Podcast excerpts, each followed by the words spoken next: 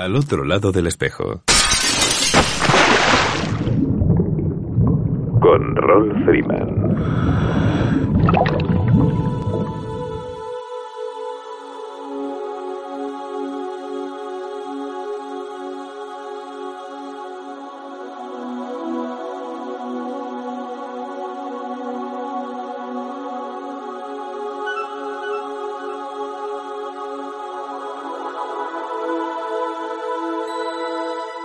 Amigos, saludos alados y bienvenidos a una nueva edición de Al otro lado del espejo. Un programa que hacemos con cariño para ti desde lo más profundo de un océano lleno de inagotables emociones. Deslizándonos libres e ingrávidos, surcamos cada semana las ondas del ciberocéano en nuestro virtual submarino amarillo bajo la cota cero. Emitiendo para el mundo desde el 107.3 de Radio El Campello y el 87.5 de Onda Cartagena. Y como siempre, desde ivox.com.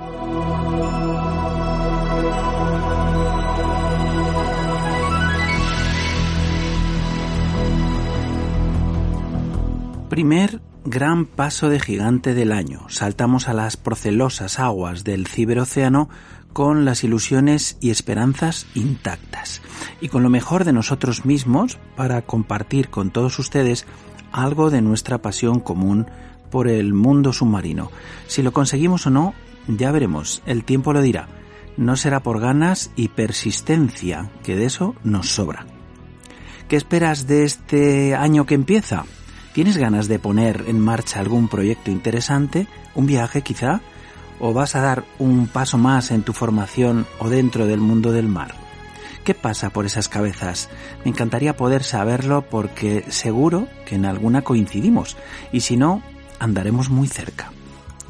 Del año que dejamos atrás, ahora visto a toro pasado, nadie jamás imaginó que viviríamos algo así, ni parecido un sufrimiento extraño, colectivo e individual, sobre todo aquellos que han tenido una pérdida en su círculo más próximo, quizá evitable, seguramente quién sabe, no sabemos cuál es nuestro destino ni cuándo nos toca el turno. La cuestión es que esta también ha sido una nueva oportunidad para sacar lo mejor de nosotros y lo peor también, aunque yo me quedaré con la cara positiva, como es natural. Aún no lo sabemos, es pronto quizá, para asimilar esta crisis mundial sin precedentes, o con precedentes, pero ahora sí conscientemente globalizada. Tomemos conciencia porque probablemente hayamos dado efectivamente un gran paso de gigante. Bueno amigos, pues roto el silencio de esta noche, del segundo día del nuevo año, mis más sinceras felicitaciones y deseos de un nuevo año azul para todos. Vamos con nuestro plan para los buceos de esta gélida nocturna. Comenzaremos con Gentes de la Mar, haciendo una conexión con la sección de buceo del Real Club Náutico de San Sebastián, nuestros invitados de honor para empezar el año con buena aleta, Luis María Naya y Jesús Carlos Barahona que han ubicado o redescubierto, después de años desaparecido en aguas donostiarras, el pecio del carguero alemán Joao Pessoa.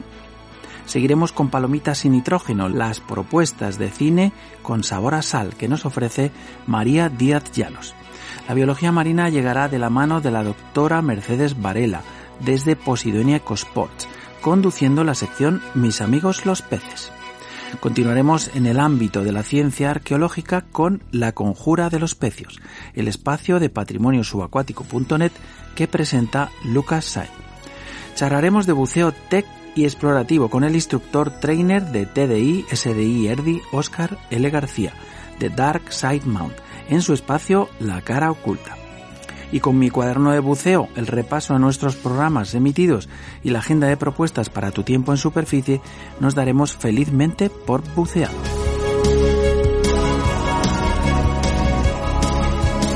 La foto de la semana es un auténtico jardín de las delicias para cualquier buceador que se precie.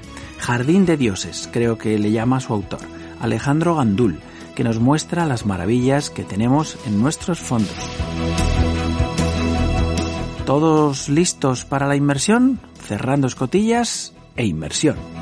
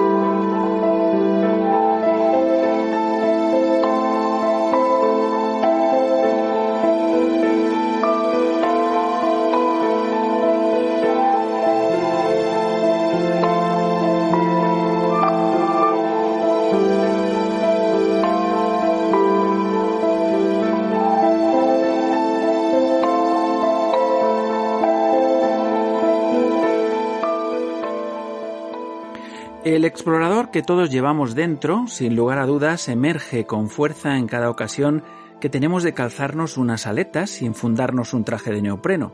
El océano de sensaciones que nos invade agudiza los sentidos y la atención al menor detalle. Unas veces será la vida marina la que nos sorprende, impresiona, y en otras ocasiones, las menos, la verdad sea dicha, algunos tienen la inmensa alegría de hacer un descubrimiento, un hallazgo importante, nada menos que en el fondo del mar nada tiene que ver con la suerte, sino con la búsqueda minuciosa de un objetivo. Es el caso de nuestros invitados de honor de esta noche, ambos miembros de la sección de buceo del Real Club Náutico de San Sebastián, que tuvieron la recompensa de descubrir, para terminar el año 2020, con buen sabor de boca, los restos del naufragio de un mercante de 3.000 toneladas. Uno con nombre propio, el Joao Pessoa, Luis María Naya Garmendia, Real Club Náutico de San Sebastián. Buenas noches, feliz año nuevo azul y bienvenido al otro lado del espejo. Igualmente, Rolf, feliz año nuevo a todos. Bueno, y Jesús Carlos Preciado Barahona, buenas noches, feliz año nuevo azul y bienvenido. Espero que consideréis esta también vuestra casa a partir de ahora. Muy bien, buenas noches y feliz año. Bien, pues nada, supimos de vosotros con ocasión de, un concurso de fotografía submarina que teníais estas semanas atrás y enseguida nos interesamos por ello, aunque llegamos un poquito tarde. Pero bueno, nos ha servido para establecer un primer contacto y ya teníamos ganas de charlar con vosotros y mira, ahora es la ocasión. Y es todo un honor y un privilegio poder hacerlo por todo, por todo lo que hacéis las gentes de la mar de aquellas costas, que lo hacéis muy bien y porque entre otras cosas lleváis muchísimos años haciéndolo, sea lo que sea. Y la mar en la que aprendéis a desenvolveros es la que hace grandes marinos, grandes buzos, deportistas y todo. Es un auténtico privilegio. Mm, menudo premio gordo, ¿no? Que os ha caído pues para despedir el año. Hombre, la verdad, eh, la verdad es que, hombre, esto es un, un, un, una, un descubrimiento o encontrar, fue unas pistas que nos habían dado unos compañeros del, del club y a partir de, de ellas, bueno, pues fuimos tirando, encontrando primero el, los restos de, los restos del barco, claro, que tener en cuenta que es un barco que se hundió en, en la Segunda Guerra Mundial, Hmm. probablemente porque eh, estaba siendo acosado por un, por un submarino británico y se vino demasiado hacia la costa Hmm. y en la costa chocó contra un arrecife, el arrecife de Picachilla. Ajá. Bueno, eh, nosotros lo redescubrimos eh, pues hace 15 años y hemos ido buceando pues de seguido en el, en el pecio. O sea que es que, que, que, que el, el, el pecio no es que lo hayáis des- redescubierto ahora, sino que ya lo teníais controlado desde hace tiempo. Sí, desde, Sí. Hace, desde hace bastante tiempo, sí. Lo que pasa es que hemos estado buceando, pues bueno, esporádicamente íbamos a, íbamos a él, pero entre otras cosas para protegerlo de, de, de, posibles expolios, porque en un barco de estos siempre, siempre queda algo. Claro. Y bueno, y el, el, el expolio del patrimonio histórico sumergido realmente es una, es, es, algo bastante habitual, por desgracia. Está claro. Bueno, una de las cosas que nos encanta en este programa es conocer, bueno, y yo creo que todo aquel que le guste bucear en pecios, ¿no? Es conocer la historia del navío. Eh, es una parte fundamental para que el buceo en estos pedazos de la historia pues adquieran una dimensión, digamos, enmarcada en su época y en el momento justo del naufragio. Una información que os habrá llevado también su tiempo recopilar. ¿Quién era el Joao Pessoa? Barco, obviamente. El Joao Pessoa barco era un, era un barco de la, de la PAG, de una, de una empresa eh, alemana que hacía fletes entre Brasil y, la, y Europa. Eh, previamente este barco no se llamaba Joao Pessoa, se llamaba Georgia, y cuando lo compró la, la naviera PAG, lo que hizo fue renombrar todos los, todos los barcos que tenía con, con puertos del, con puertos brasileños. Entonces había otro que era Natal, estaba Joao Pessoa, Natal, tenía una serie de barcos y con estos barcos lo que hacían era hacer fletes de, de mineral de hierro, con parte de estos fletes, hacían mineral de hierro entre Vizcaya y Burdeos, entre lo que era, eh, bueno, algunas veces cargaban en Salta Caballo, que es Santander, otras veces cargaban en el, en el puerto de, de, Bilbao y ese mineral de hierro se llevaba eh, a Burdeos, en Burdeos lo embarcaban en, en, en, trenes y con ese, y eso lo llevaban a, Alemania, con lo cual, con, con material, evidentemente para construir material de guerra. Claro, claro, la época y demás, claro. Bueno, entonces decís que colisionó con la, con la picachilla, eh, un punto de inmersión bien conocido y frecuentado por los buceadores que se sumergen allí en las aguas de. Y si no recuerdo mal, porque yo también he estado buceando allí hace, unos años, eh, pues por allí hay restos de hierros en el fondo. No sé si sería parte del cargamento del Yao Peso o no tiene nada que ver. No, no, no tiene nada que ver. Allí alrededor de la Picachilla eh, hay localizados eh, tres, tres barcos. Ajá, ajá. Eh, el último fue un pesquero de Colindres que se llamaba Robert, que era, bueno, pues que iban faenando, tenían la red echada y pues no se dieron cuenta. Ajá. Fueron con la Picachilla y el barco se hundió al sur de la Picachilla. ¿no? Ahí fallecieron dos tripulantes. Vaya. Y Vaya. sí, era de Colindres el barco. Eh, luego hay eh, en una gabarra, vamos a decir, eh, con, con flejes de, de hierro, también pues que colisionaría allí y se fue a pique. Y esa está, eh, cuando desarena, cuando desarena la zona, Sí. pues se ve, se ve muy bien toda la carga. Sí, eh, sí, sí. Estos flejes creo que son los que me suenan a mí. Me suena de. pues Yo, yo cuando he buceado allí ha sido el mes de julio, que Sí. es un mes fantástico para, para, para aquella zona, desde luego, de calorcito y de, en fin, de estar todo muy tranquilo y muy, muy cómodo Sí, para, sí, para bucear, sí. Eh, he visto que la historia del Joao Pessoa se recoge al menos en una web dedicada a los naufragios, el Wrecksite, que supongo conoceréis mejor que yo, y que pa- parece estar esperando ampliar información del pecio, de, de su estado en la actualidad.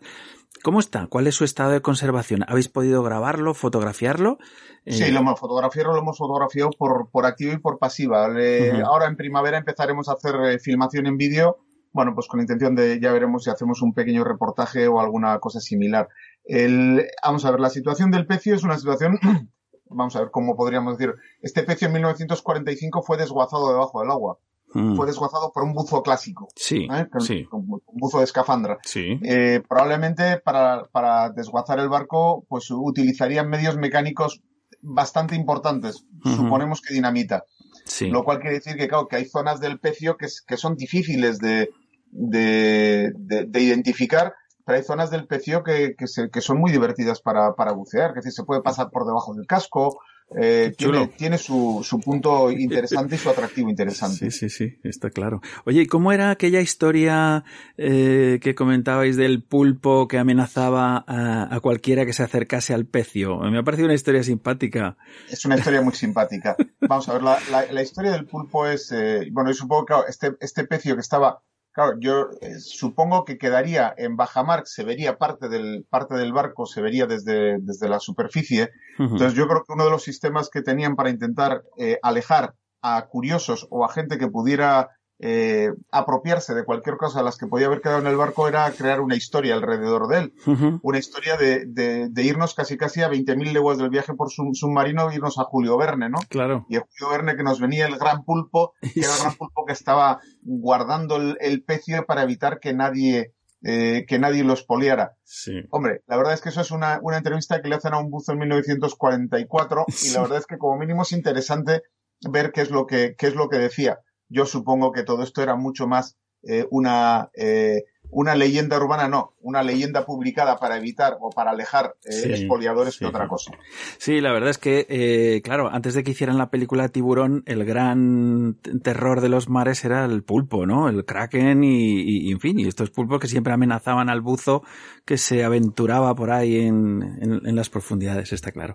Bueno, ¿qué planes tenéis ahora? ¿Tenéis eh, en reserva en dar la ubicación exacta? Eh, pero ya sabéis que los pecios más pronto más tarde pues terminan ubicándose y son pues la delicia de cualquier buceador.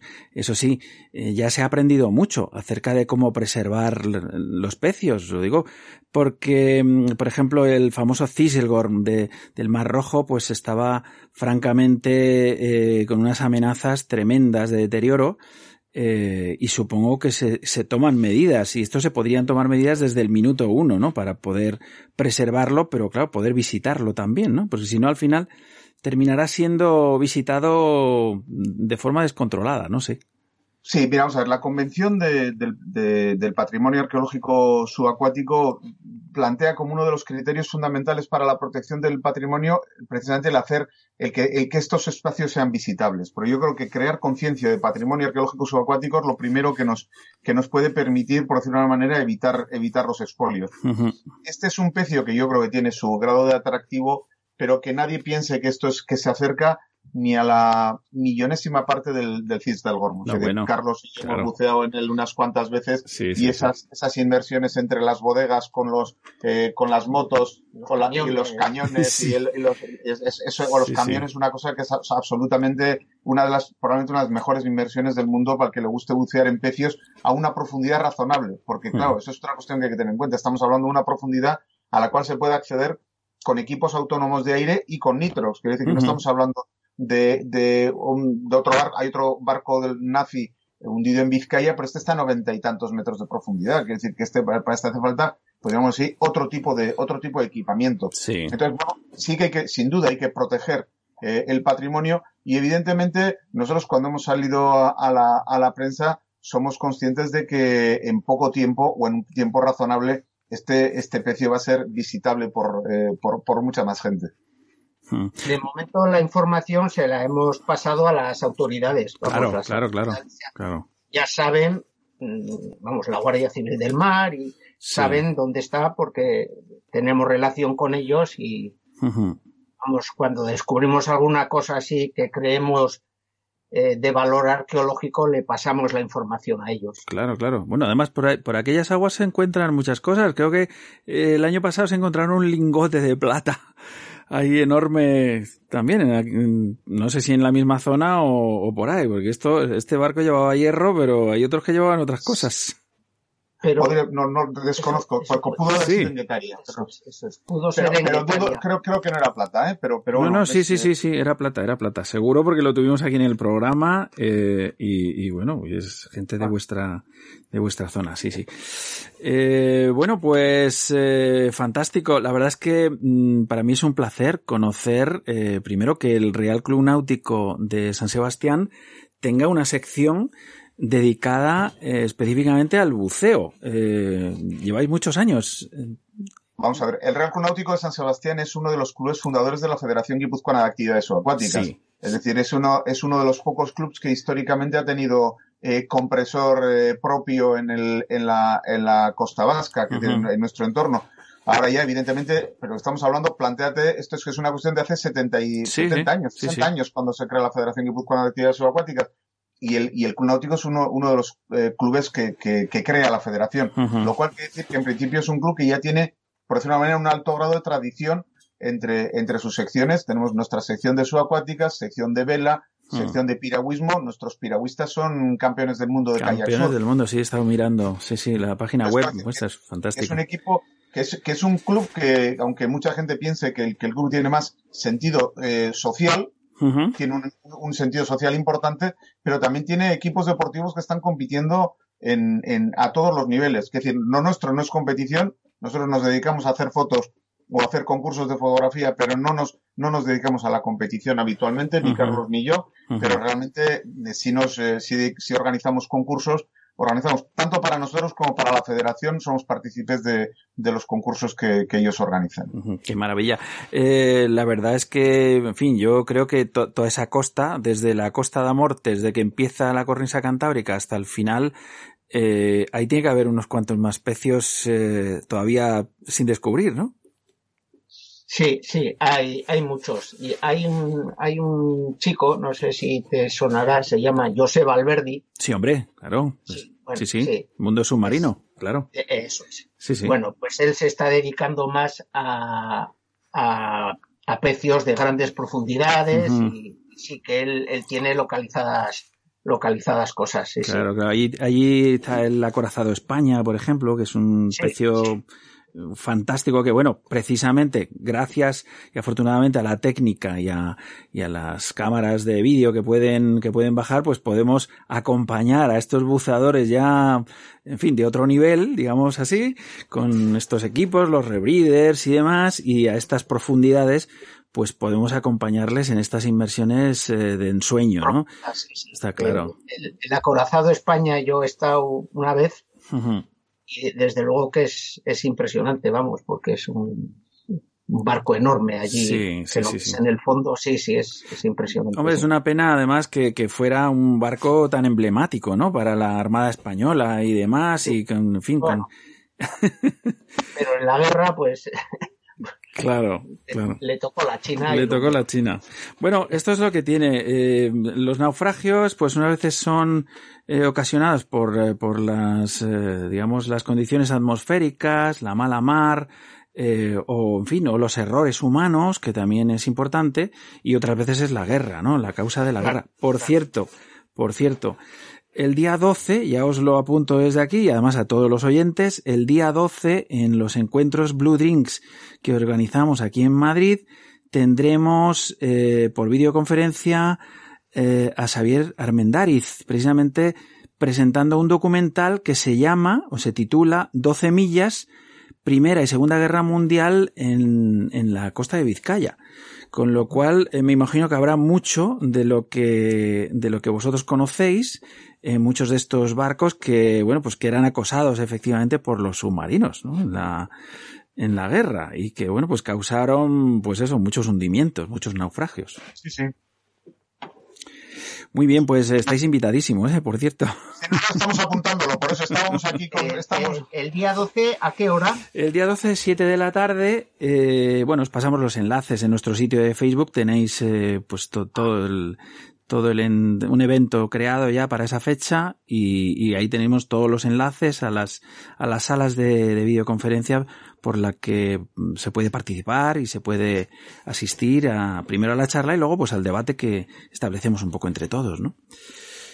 Así que fantástico, fantástico esta primera entrega y este primer encuentro con la sección de buceo del Real Club Náutico de San Sebastián, Luis María Naya Garmendia y Jesús Carlos Preciado Barahona eh, mi más sincera enhorabuena por recuperar un pecio perdido, pero no olvidado, y que me imagino eh, el subidón que os dio, eh, no sé, el día que lo encontrasteis, ¿no? Por fin. Pues, pues sí, sí, porque nos, a, a, pesar de que nos dieron un poco la zona y tal, pues hubo que echarle unas cuantas inmersiones allí rastreando, rastreando, rastreando hasta que al claro. final dimos con él.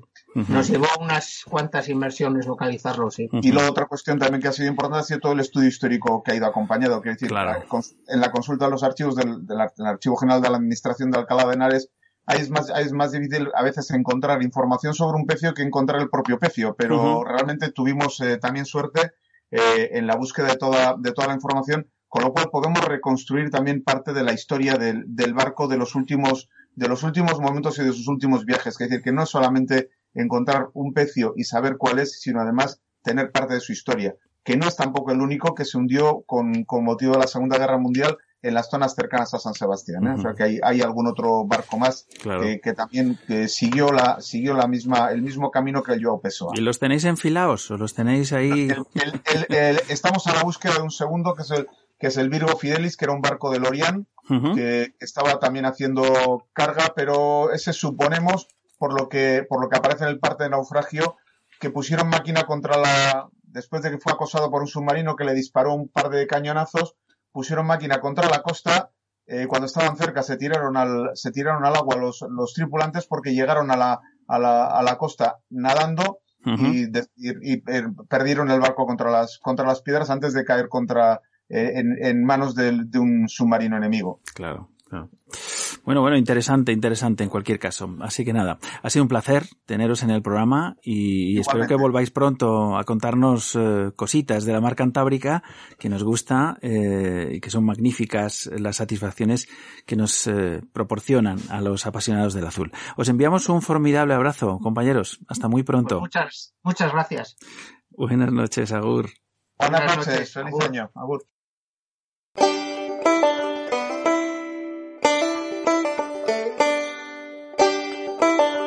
Si el buceo es tu pasión, amas el mar, la aventura y la exploración del mundo desconocido, encontrarás fascinante que siempre hubo quien experimentara el riesgo de un viaje a lo desconocido, inventando de la nada los mecanismos y equipos que lo hicieron posible, o recogiendo el testigo de otros que les precedieron en el tiempo. La Historical Diving Society of Spain quiere ser la memoria viva del paso del tiempo recogiendo el inmenso patrimonio cultural de la historia del buceo en España. Equipos originales, bibliografía y también las crónicas personales de aquellos que fueron sus pioneros y protagonistas. Formar parte de la Historical Diving Society of Spain es preservar su historia y su legado, un privilegio que nos cabe a los buceadores del presente. Únete a nosotros y ayúdanos a conocer y preservar nuestra historia submarina y la de los hombres de honor que la hicieron posible. Hazte socio de la HDS.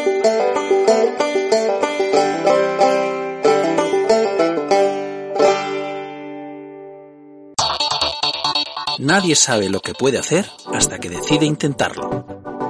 1949, Ludovico Mares diseñó y fabricó sus primeras máscaras con un objetivo claro, compartir su inmensa pasión por el mar con el mundo. Diving, snorkeling, freediving, spearfishing, entra en una nueva experiencia. ¿Estás preparado para emociones mucho más profundas? Tecnología, vanguardia, innovación y el mejor diseño italiano. La chispa que enciende el engranaje Mares sigue siendo la misma que hace 68 años la pasión. ¿A qué profundidad te llevarán nuestras aletas? Todo lo que no te da el mar, lo tiene mares.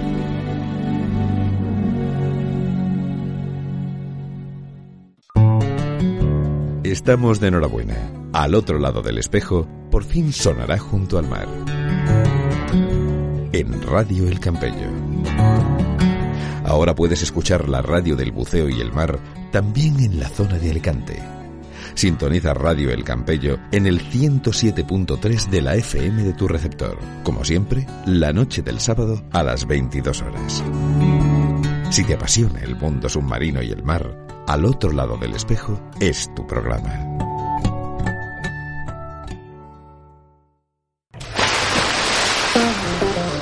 Quién quieres a tu lado cuando buceas? ¿A un buen amigo? ¿Al mejor compañero disponible? Hay alguien que puede ser ambas cosas. Dan Europe ha estado ayudando a los buceadores desde 1983, proporcionando asistencia médica de emergencia, planes de seguros específicos para buceadores y organizando actividades para promocionar la seguridad. A veces todos necesitamos a alguien que nos ayude o nos proteja. Cuando se trata de buceo, este alguien es Dan. Únete a nosotros en daneurope.org.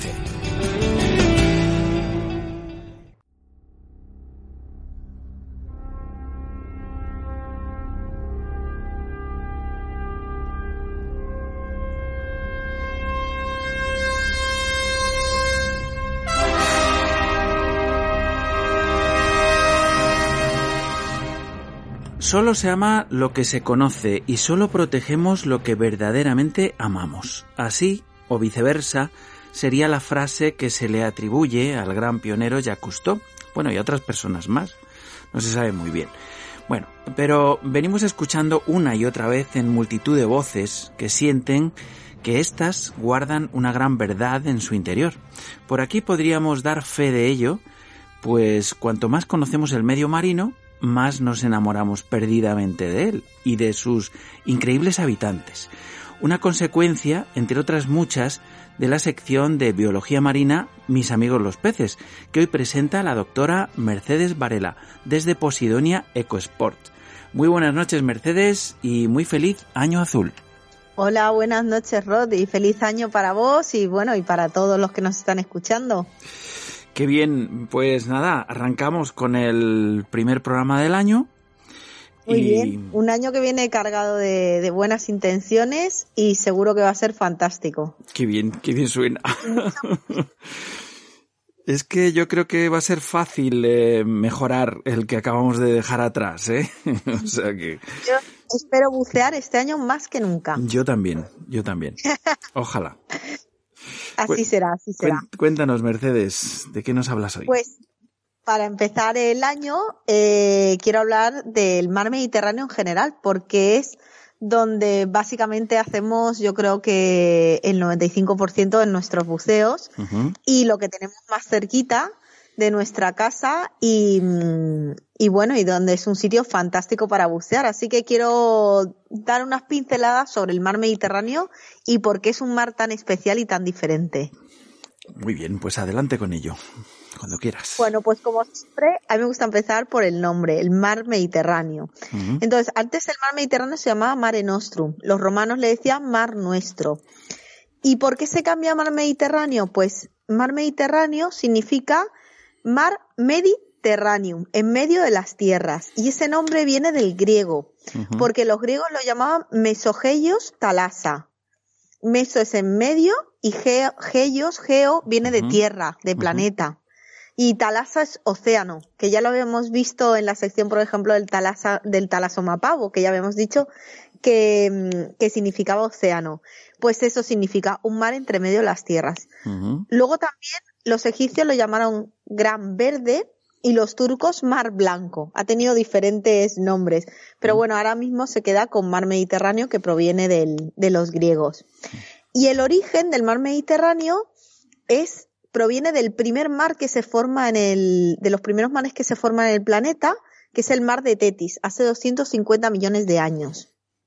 ¿Vale? Pero hace 6 millones de años pasa una situación que es la que le confiere actualmente eh, la forma y, la, y las características que tiene el mar Mediterráneo. Y es que se seca, porque las placas africanas y euroasiáticas se juntan y eh, lo que ahora conocemos como el estrecho de Gibraltar desaparece, se cierra y entonces ¿qué pasa? Que lo que queda es una gran laguna.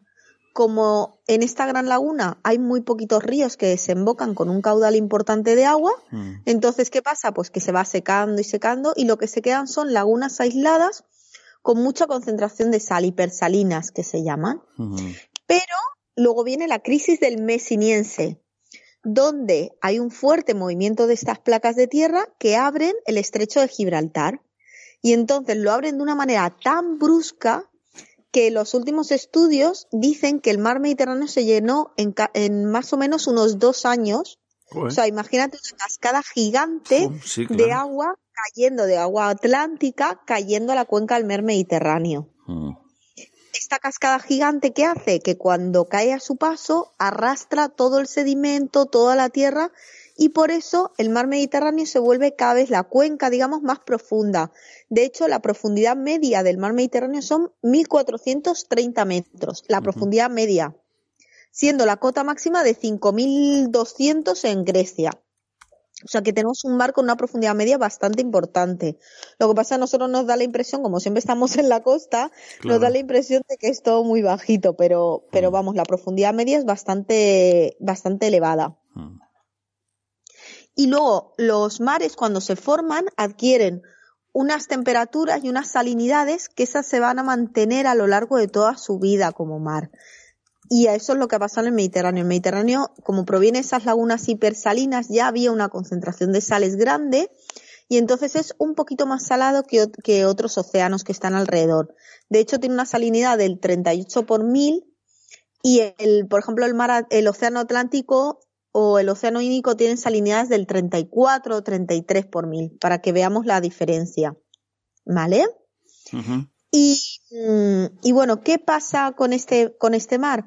Pues que se forma como un lago enorme, dentro del cual, dentro del mar Mediterráneo, hay 13 mares menores. Uno de ellos lo tenemos que es el mar menor, que se llama, pero hay 12 más, 12 mares menores más. El mar de Alborán, mm.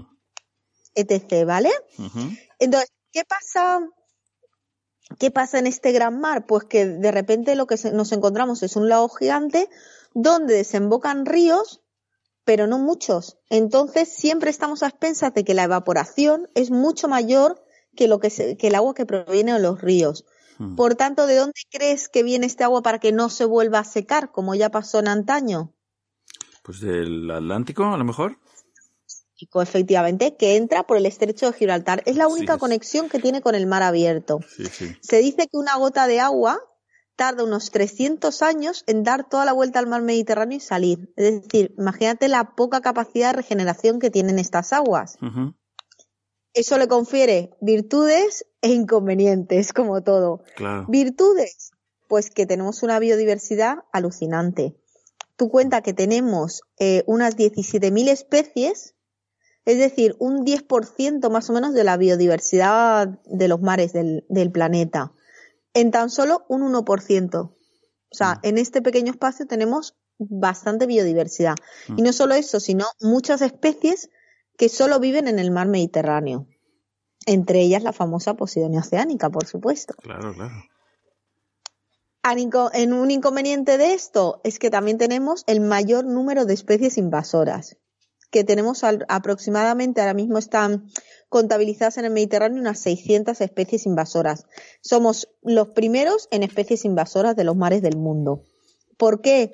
Porque se abre artificialmente el canal de Suez, que hace que conecta el Mar Rojo con el Mar Mediterráneo. ¿Para qué se hace esto? Para que pase, para que pase el petróleo y otros derivados en vez de dar toda la vuelta en África. Entonces se abre el canal de Suez, pero esto también permite el paso de un montón de fauna que ahora mismo tenemos, tenemos en, en nuestras costas, fauna que proveniente del Mar Rojo principalmente.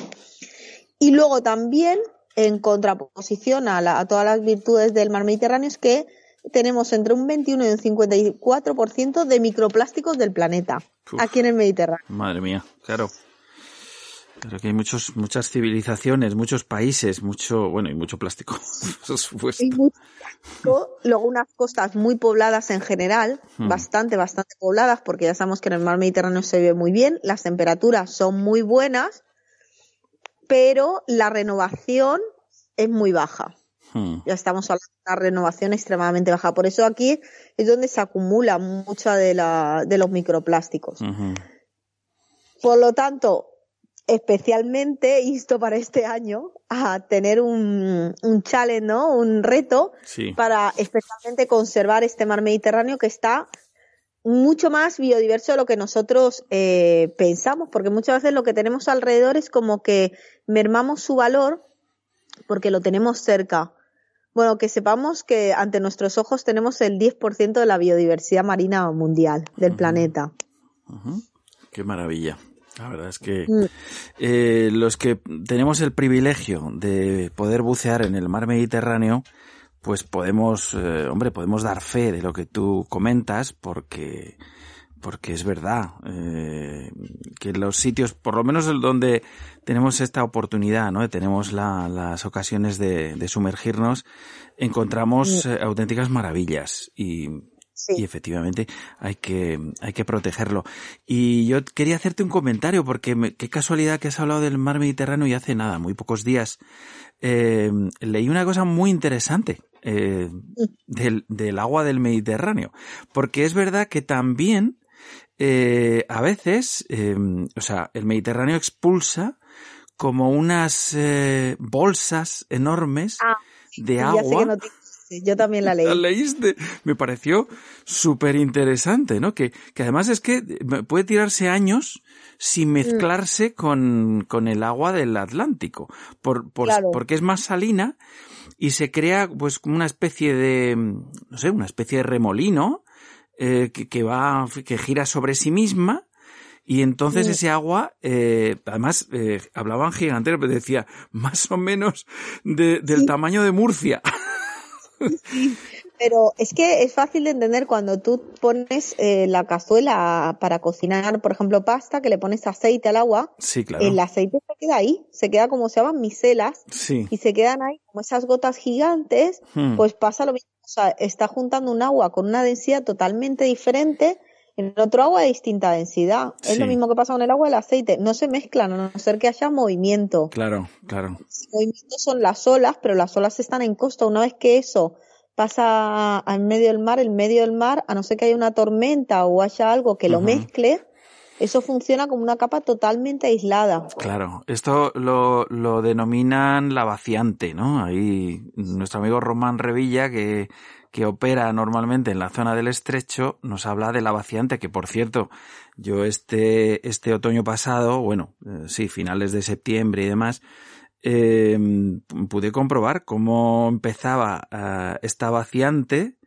y, y, me pilló justo en el cabo de fondeo. Si no, no sé qué hubiera pasado. Lo mismo, todavía me estaban buscando, ¿sabes?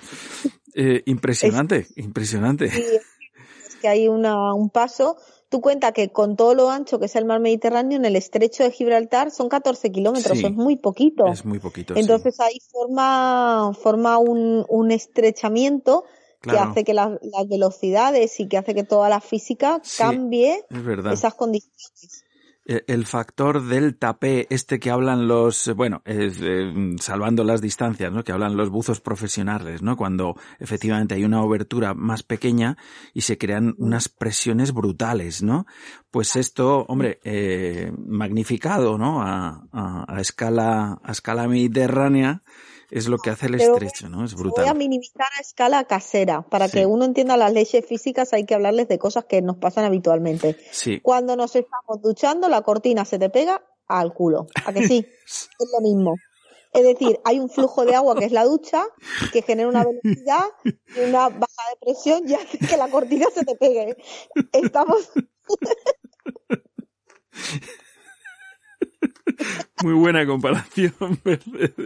no, es verdad, es verdad, porque tú estás hablando y nos has hablado de, de, unos momentos, eh, digamos, geológicos de la Tierra eh, en los que suceden cosas eh, tremendas que, que, somos incapaces de, de realmente de, de asimilar, ¿no? Eh, no podemos imaginar.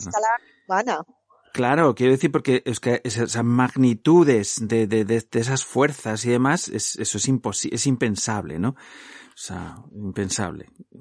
Hacernos a la claro, idea. que se cierra el estrecho de Gibraltar y que se abre como si fuera una compuerta, pero no, son muchos millones de años. Claro, claro. No, pero pero es verdad que... Eso es en la tierra, pero lo de, lo de los dos años de llenado del Mediterráneo... Fíjate, ¿eh? eso, es brutal. Eso sí, que es a, eso sí que es a escala humana y eso sí que nos lo podemos imaginar. Como una cascada de agua viniendo del Atlántico, erosionando toda la cuenca y cayendo brutalmente. Dice que el caudal sería unos 400 veces el actual del Amazonas, más o menos, ¿eh? Fíjate, sí, sí.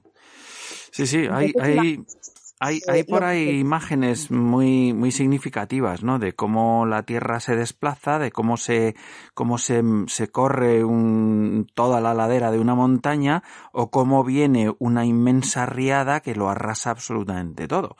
Eso mm, lo podemos ver porque obviamente nuestro planeta sigue en plena transformación, sigue cambiando y sigue eh, moviendo e impulsando esas, esas eh, gigantescas fuerzas, ¿no? Eh, y son terribles, ¿no? A nuestra escala, desde luego, es tremendo, ¿no? Pero sí que nos podemos imaginar, ¿no? Pues como cuando hay un, hemos visto eh, un tsunami en directo, ¿no? Y ver cómo viene el agua y viene inundando y se lo lleva todo. Claro, aquí en Alicante, como tenemos las riadas cada 10 años, no, lo podemos ver como la riada se lleva puentes, carreteras, se lleva todo.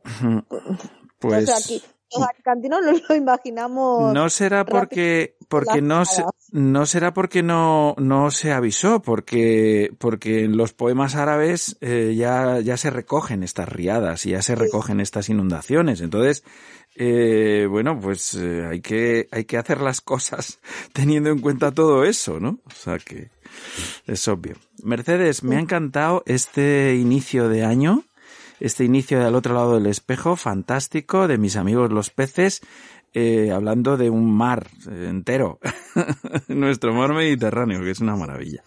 Porque es tan diferente al resto de los mares, tan diferente que es es no, es que nos conlleva cuando cuando buceamos en ello como soy una enamorada del Mediterráneo claro. cuando buceamos con él y entendemos lo especial que es el sabor del buceo es muy diferente. Sí, señora.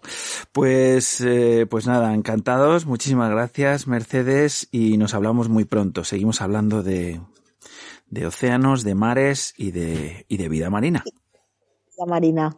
Muy bien, que empieces muy bien el año. Igualmente, Mercedes. Hasta muy prontito. Hasta muy pronto. Chao.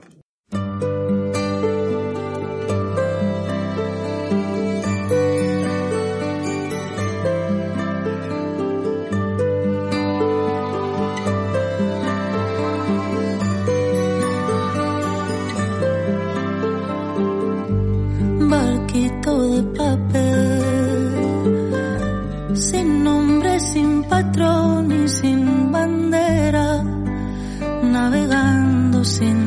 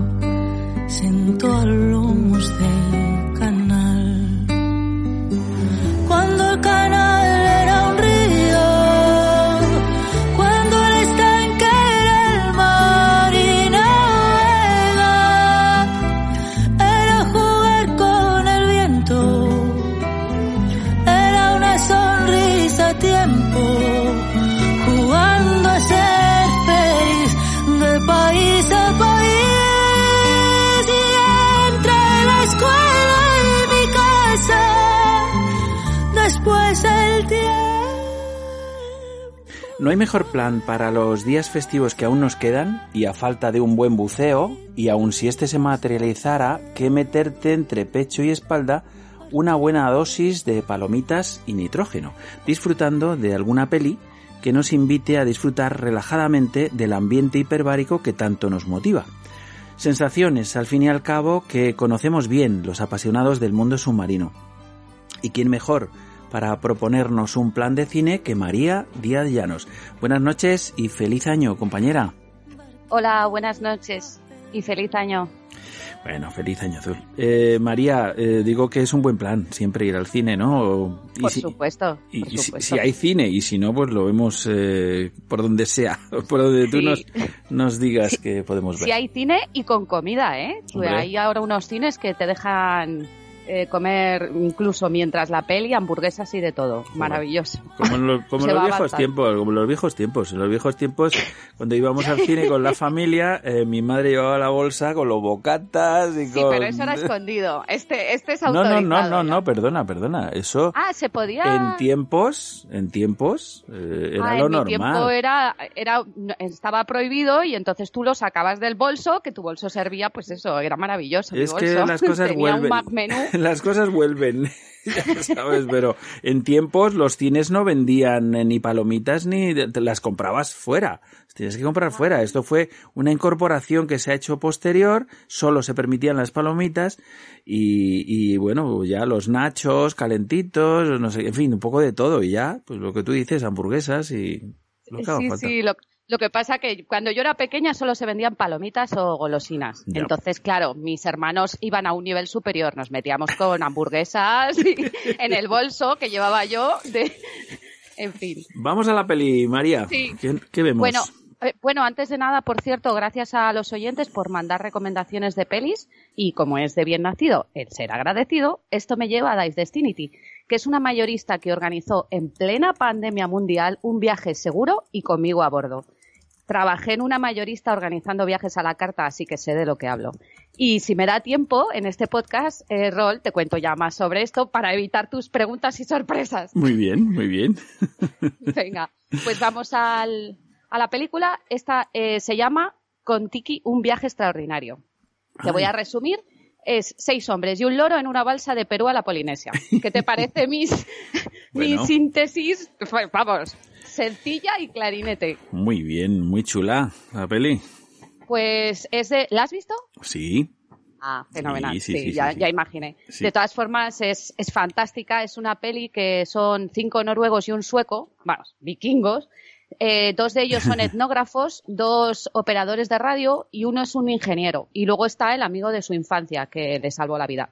La verdad es que lo interesante de esta película, aparte de las vistas y como es increíble el viaje que hacen de Perú a la Polinesia, Mm. es toda la información que hay detrás, que a medida que he ido encontrando he ido alucinando. Además me ha ido cuadrando todo, Rol. Ha sido increíble.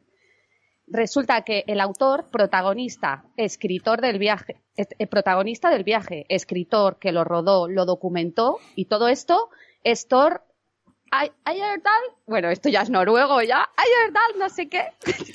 en fin, llamaremos al prota Thor que muy, muy bien puesto ¿eh? el nombre por parte de su madre. es un explorador, biólogo marino y campeón de regata, esto me hizo mucha gracia. Estudió zoología, botánica y geografía. En la película Con Tiki, un viaje extraordinario que se roda en 2013, eh, es en realidad basada en, en la original Con Tiki documental, que este Thor es el que hace este viaje y lo rueda durante el tiempo eh, en 1950, durante el tiempo que van pues desde Perú a Polinesia.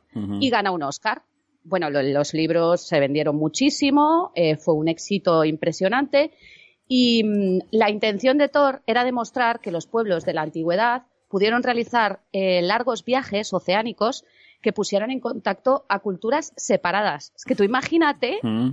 en, eh, pues eso, en aquella época ir con, pues, con unos cuatro palos juncos, no sé, no sé con qué material, pero mucho no tenían antiguamente. Mm. Y Thor presentó esta teoría eh, y la leyenda de Contiki Vira- Viracocha a un grupo de destacados antropólogos norteamericanos y uno de ellos, el arqueólogo Herbert Spinden, eh, le desafía y le dice, sí, intenta tú mismo viajar en una balsa desde Perú a las islas del Pacífico. Es que me encanta, claro, Sí. desafías a un vikingo, ¿qué va a hacer el vikingo? Durante, durante la peli es que ves la actitud. eh, primero vi la peli, me encantó. Y después de leer todo esto, vi la peli por, por segunda vez. Y entonces me di cuenta que efectivamente las actitudes, las reacciones, eh, todo cómo lo, se van enfrentando, vamos, son unos vikingos, eh, vikingos y sueco. Tiene, tiene puntos muy buenos. La verdad es que el director, mm, a mi gusto, lo ha hecho muy bien. Mm. Eh, este viaje fue un referente, aquí va, aquí va la parte en la que dije, hombre, Rol, este viaje fue un referente a las telecomunicaciones y en el que obtuvo un eco mediático internacional debido a la radio, Que llevaron eh, un equipo National NC-173 realizado por expedicionarios y fue en realidad el primer reality show del mundo. Los dos operadores de radio que te comentaba antes, Sí. eh, que eran de los, eh, los cinco noruegos y un sueco. Bueno, pues los dos operadores habían sido héroes de guerra. Y hay un momento antes del viaje que el director lo que hace es presentar entre ellos los currículums. Se presentan entre ellos y empiezan a decir lo que, lo que han sido. Bueno, es genial, o sea, en plan colegueo. Eh, bueno, aparte, consiguieron comunicar con radioaficionados del todo, de todo el mundo durante el viaje. Y esto me lleva a tu podcast 412, que hablas con Futura TV y la comunicación por radio. Sí, sí, claro. ¿Ves? Sí, sí, a, medida, a medida iba buscando cosas decía, oh, me cuadra, me cuadra, pero espérate, que tengo más, tengo más. Eh, cada noche enviaban informes meteorológicos para que el Instituto Meteorológico de Washington tuviese eh, actualizado y tuviese informes de meteorología. Es que me parece fantástico. Y sí, pero aparte tuvieron un problema con los negativos de fotografía. Tú que eres fotógrafo y es que parece ser que se calentaban. El problema en concreto era que el sol tropical calentaba el exceso de agua durante el revelado y los negativos se arrugaban. Entonces contactaron con un radioaficionado de Hollywood que consultó con un laboratorio fotográfico y les dio la solución. Y muchos más sucesos ¿eh? que cuenta. Y todo esto lo encontré, eh, si buscas en Google, Foro Histórico de las Telecomunicaciones. Y sale la radio. Sí. Y todo, eh, todo el, sistema, bueno, yo es que de radio ni fufi, pero vamos, que tú lo verás y, te va a encantar, radio aficionado total. Mm. luego, aparte, pues nada, esta, esta peli se la recomendé a una amiga Em, en la que se sintió identificada con la mujer de Thor. Y le dije, bueno, pues yo soy ella. Eh, no sé si recuerdas el final. Bueno, esto a los oyentes no se lo desvelo mucho, sino solo mi reacción. Que le dije a mi amiga, hombre, yo soy ella y voy a la isla. Le digo que ahora le toca a él cuidar a los niños y pruebo el viaje de vuelta. Porque, oye, amigas buzos, las responsabilidades se comparten. Ya no desvelo más el final, que si no. y, y nada, em, en un principio, hombre, confirmado que se puede hacer el viaje, efectivamente Thor confirmó que se podía hacer, pero con un barco mejorado. ¿Por qué un barco mejorado? Porque visité el Museo de Barcos Vikingos en mi viaje a Oslo y ahí están eh, pues los barcos vikingos, hay muchos increíbles que salen, eh, que sale la proa en, la, en los NOC. Entonces yo me hice foto de ahí, lo tengo, lo tengo en Facebook ahí, toda en Facebook, toda emocionada con el barco gigante y tal, no sé qué. Y en el momento que llegué al barco de Contiki, que yo no era consciente de todo esto, dije, ¡buah! Vaya tieso, vaya barco feo. Y, no me hice la foto, te lo puedes creer. Y resulta que más allá de este museo estaba otro que se llama Museo Contiki. O sea, mm. yo fui al Museo de Barcos Vikingos y un poquito más. Es que había que andar, estaba ya muy cansada. y además fuimos al museo pensando, eh, bueno, en el barco vikingo nos darán cervezas. Nada, mm. nada, rol, alcohol, nada, cervezas no. O sea, total, que, mm, que para subsanar mi error, bueno, es que ha ido alucinando. Para subsanar mi error, resulta que hay un busto de Thor, de Thor Eyerdal o Eyerdal o como se diga en noruego, y la réplica del barco en el Museo Casa Chacona en Guimar, Tenerife. Así que nada, me iré a hacer una foto, simularé que es Noruega y ya tengo hecho mi viaje.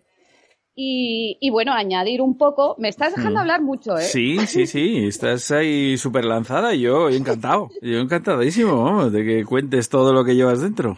Ya, es que así, claro, con el café que me toma, así termino rápido mi sección y luego... no hay problema. bueno, Y, y, nada, añadir que Thor continuó otros viajes, entre los que me gustaría destacar Ra 2, que este fue en 1970 y navega desde la costa occidental de África hasta Barbados y sobre una balsa de juncos de papiro. Es que en la mm. peli hay momentos en donde, en donde uno de ellos, claro, el ingeniero, pues como buen ingeniero le dice, oye, mira, no, no quiero desvelar mucho, pero dice, vamos a hacer esto. Y dice él, no, no, como antiguamente viajaron. Y es que el, ah, lo que sí te quería contar, que tengo por aquí, era que la leyenda de Contiki Viracocha es de un jefe eh, nativo indígena que había navegado en una gran embarcación de madera desde Perú hacia donde se pone el sol del, en el oeste. O sea, de madera. Sí, sí. sí, es madera. Era una balsa, era una balsa. Esto es un hecho histórico. Esta película es, es un hecho histórico lo que está contando y por tanto es como, es como desvelar la crucifixión de Jesucristo, ¿no? Decir, bueno, a ver, o sea, después de dos mil años ya poco spoiler se puede hacer, ¿no? Entonces, bueno, eh, a ver, puede ser que alguien no conozca la historia de Contiki, por tanto, pues es una sorpresa para él, por supuesto, y lo disfrutará si le gusta, ¿no? Le gustan las aventuras. claro, una, una, aventura que entonces, eh, pues como mencionas, pues como adelanto tenían la radio como soporte, porque obviamente los navegantes, los, los navegantes originales no, no disponían de ningún medio de comunicación que no fuera visual, eh, ¿sabes? En el momento que perdías la visual con la costa o con otro barco, se acabó la comunicación. Es más, hoy en día, eh, todo el tema del Pacífico, eh, precisamente, es un área donde las comunicaciones son muy complicadas por las distancias, ¿no? Entonces, salvo que tengamos sistemas de comunicación por satélite, pues eh, también los aviones quedan un poco ahí en, en, en, el limbo, ¿sabes? No se sabe, de repente se pierden del radar.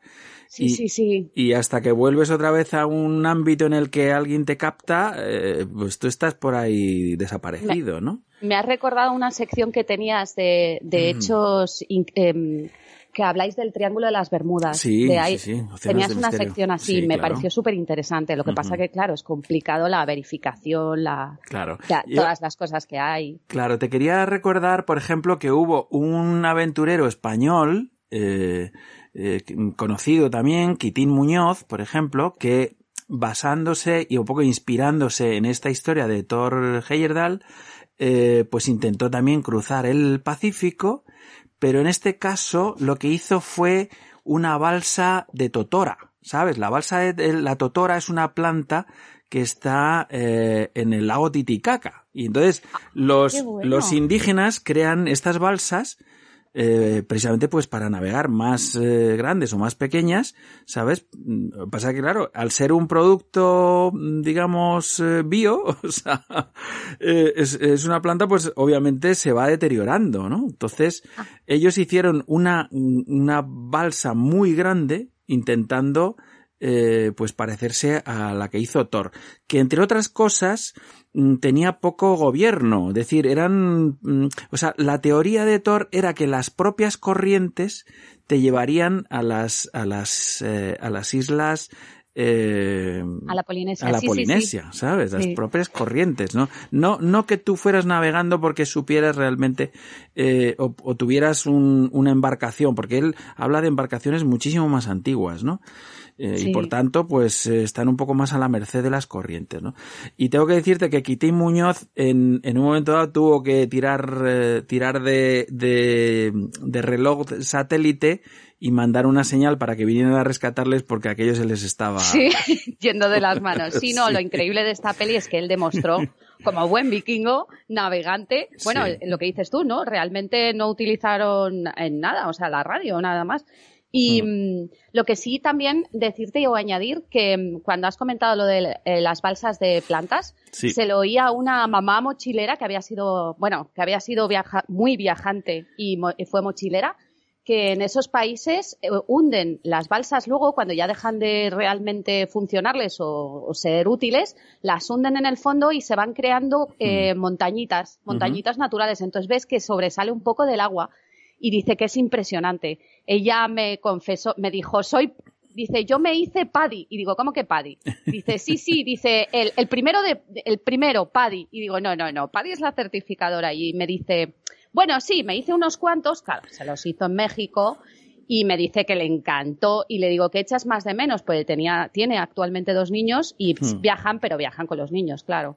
Y dice bucear, echo de menos mucho bucear. Y eso que que no era, vamos, me dijo, y eso que me he hecho a lo mejor 10 inversiones en mi vida. Y digo, ya, ¿qué me vas a contar? Claro, claro. Y hoy, añadir a esto, eh, ¿te puedes creer que me compré un mapa mundi de 120 por 80 y estuve buscando Barbados, profundicé y digo, oye, es que no viene ni el Principado de Mónaco, no viene nada, se lo han comido. me molesta muchísimo. Ay, por favor. Sí, ¿verdad? Hombre, de 120, pero ¿de cuánto necesito un mapa mundi? Para que venga todo. Hombre, pues eh, a ver, es que el mundo es muy grande, María. El mundo es muy grande. Y los navegantes lo saben y tienen que comprar eh, cartas de navegación eh, por, por sectores, por zonas, precisamente. Ah, sí, sí. hombre, ya, los profesionales. Hombre, yo pretendía algo para la pared, pero, pero, vamos, es que veo, es que me he comprado para la pared y me he comprado unas pegatinitas y entonces voy pegando las que tengo pistas. Bueno, tengo, me, me sobran un montón de pegatinas, claro. las tengo pendientes de ir colocando. Bueno, María, pues eh, fantástica, fantástica esta primera propuesta de ver la, la película con Tiki, muy interesante, la verdad es que muy interesante. mm, y muy chula. Y un ambiente muy, muy marino y algunas cosas que nos van a, doler profundamente a los buceadores cuando lo vean. Pero bueno, eso, eso sí que nos lo vamos a callar. Eso ah, sí que nos lo Oye, pues ahora cuando cortemos me dices qué parte, porque no, no caigo. Ahora, ahora te digo yo mi, mi parte. Bueno, te voy a hacer un regalo, María. Te voy a hacer un regalo, María, de Reyes, porque estamos a día 2 y por tanto... Eh... Han, venido antes a tu casa. Claro, ah, claro, por la radio. Claro, Llega antes. Bueno, mira, si no fue la primera película comercial que fue filmada bajo el mar, eh, sería de las primeras. Eh, se llamaba 20.000 leguas de viaje submarino, obviamente, inspirada en, el texto de, de Julio Verne. Eh, era una película de los hermanos Ernest y George Williamson, que para conseguir las imágenes, pues desde un barco colgaban una luz artificial que sumergían para iluminar el fondo del océano y conectado al mismo barco un tubo, que era un tubo eh, como flexible, por el que pasaba el aire, eh, que llamaban el tubo submarino Williamson, y era eh, ahí es lo que estaba, lo que llamaban la fotoesfera, una esfera para dos personas y la cámara. Y desde ahí grababan la zona iluminada. Esta fotoesfera, nuestro amigo Andrés Claros tiene una reproducción de esta fotoesfera que en algún momento ha utilizado en algunas de sus exposiciones de, de, estas cámaras maravillosas que tiene que han rodado muchas de las películas que probablemente en algún momento dado salgan en tu sección.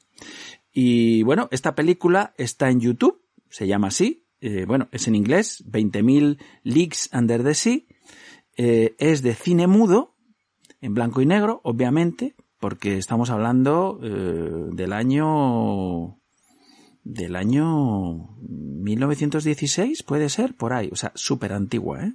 Súper antigua, pero es una, es una joyita, una joyita que podemos tener ahí y, echarle un vistazo de vez en cuando.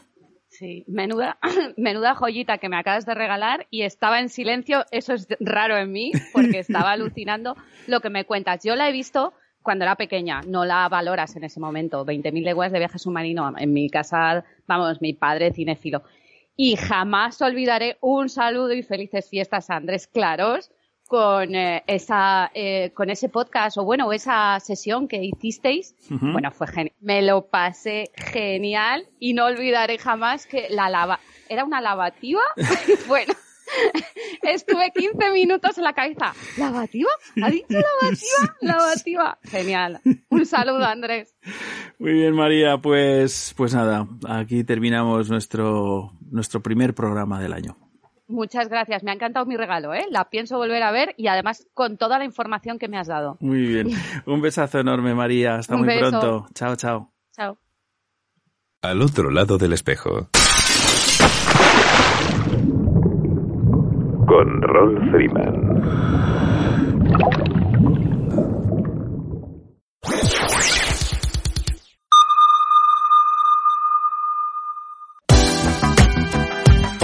Hola amigos, soy Rolf Freeman y he confiado el curso de buceo para mis hijos a Paramax, Escuela de Buceo y Rescate. Desde el primer Open Water Diver hasta los más avanzados cursos de buceo técnico, su principal objetivo es la seguridad en el buceo. Paramax imparte cursos en la estupenda piscina cubierta de For You Sport en Villanueva del Pardillo. Busca Paramax Escuela de Buceo y Rescate en Instagram y Facebook o llámales al 649 052 052. No te tomes a la ligera tu formación de buceo y primeros auxilios. Contrata la máxima calidad con Paramax, Escuela de Buceo y Rescate. La comunidad del buceo está de enhorabuena. Seguimos sumando emisoras por el azul. Al otro lado del espejo ya suena junto al mar. Ya puedes sintonizar también en la comunidad de Murcia la radio del buceo y el mar en el 87.5 de la FM, Onda Cartagena, la primera del dial. Como siempre, la noche del sábado a las 22 horas. Si te apasionan el mundo submarino y el mar, al otro lado del espejo es tu programa.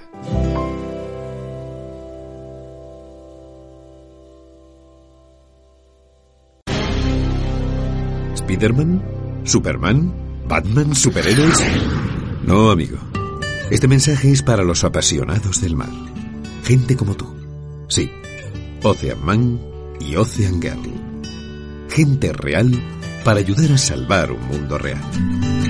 Te preguntarás, ¿qué puedo hacer yo para salvar el planeta? Por ejemplo, formar parte de un equipo de auténticos vengadores, los defensores del planeta océano y la vida marina. Pero ¿cómo? Hazte voluntario del Nakaway Project. Da el primer paso y envíanos un correo a info@nakaweproject.org. Tienes un superpoder, aún por descubrir. ¿Te gusta la aventura? ¿Sientes emoción cuando descubres algo nuevo? Entonces un curso de cuevas es para ti. La cueva del agua, el pozo azul, la cueva del Morait serán los escenarios de lujo de tus aventuras y además mejorarás como buceador. Lo puedes lograr con un experto side mount y full cave instructor, Oscar L. García. Contrata tu curso en darksidemount.com. ¿Te gusta la aventura? darksidemount.com.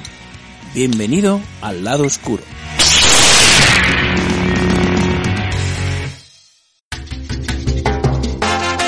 Si te incorporas a la sintonía, estás escuchando Al otro lado del espejo, una bocanada de brisa marina entrando por tu receptor.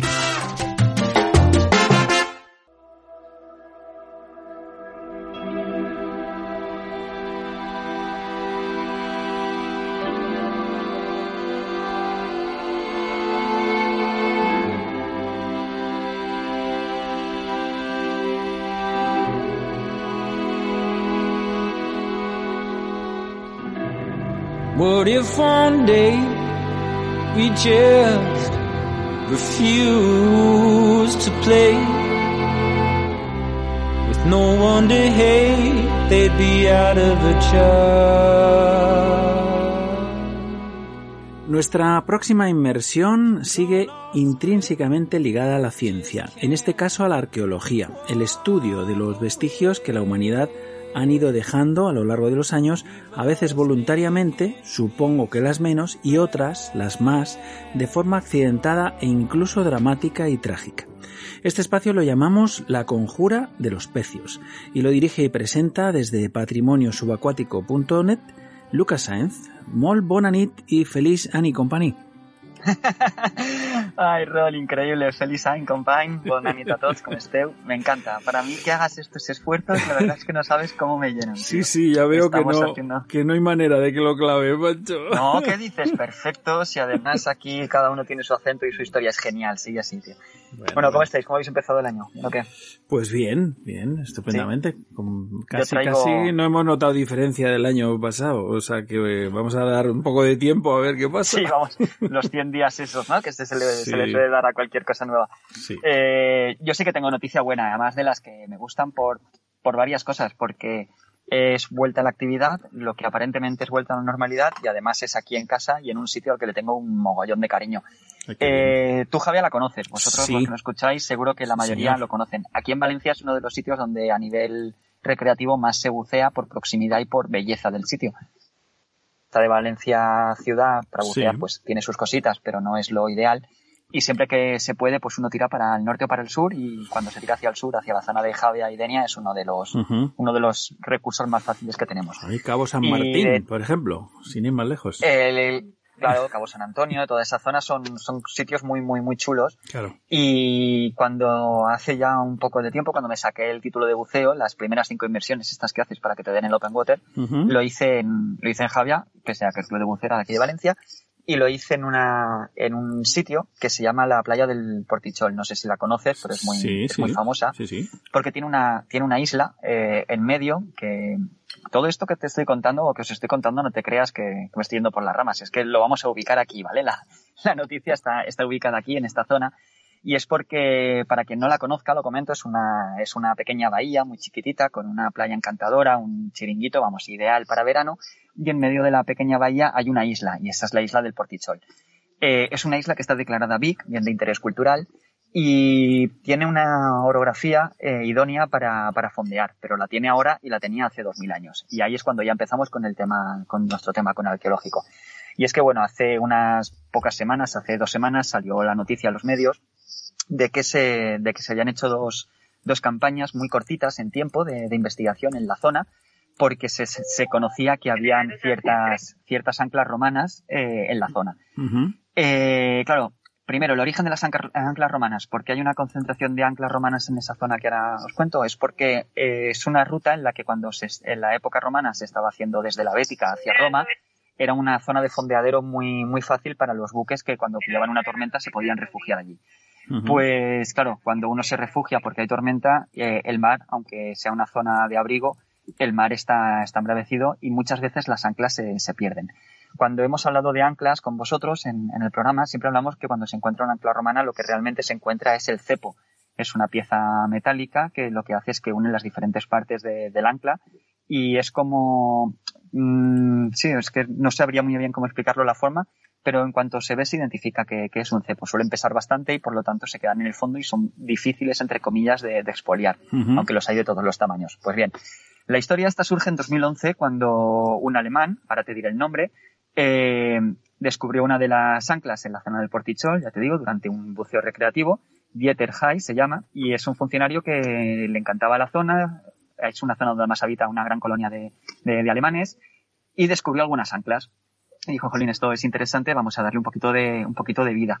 Estuvo moviendo, pues, para, con el ayuntamiento, con la Diputación de Alicante y tal, y se pensaba encontrar entre unas 15 y 16 anclas. Pues bien, ahí es donde viene la, la, la gracia se, se, han encontrado más de 100 anclas. Wow. Y entonces esto sí es una barbaridad. Uh -huh. Por eso te decía, cuando hay un gran número de anclas, no quería de, desvelar el dato hasta que llegáramos al punto, porque era como el, es como, como el titular, ¿no? Más de 100 anclas en la bahía del Portichol.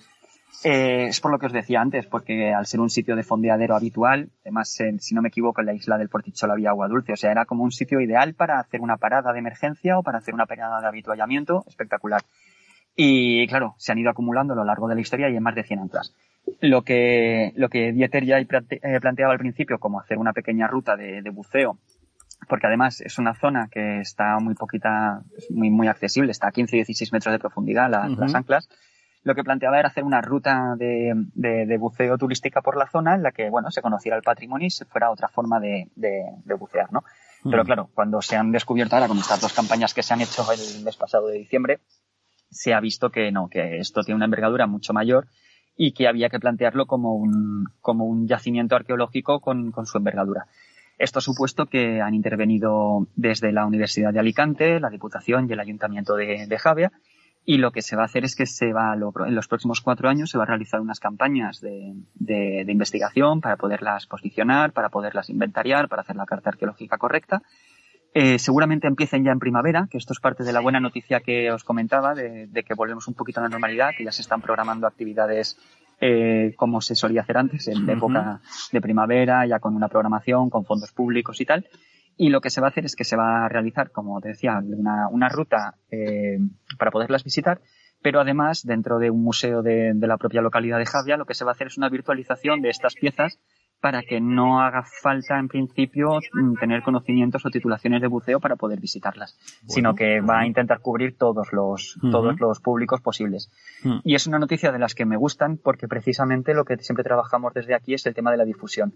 Sé que el factor común que nos une a todos es el amor por el mar, el concreto es que nos gusta bucear, pero claro, no todo el mundo puede o no todo el mundo tiene acceso.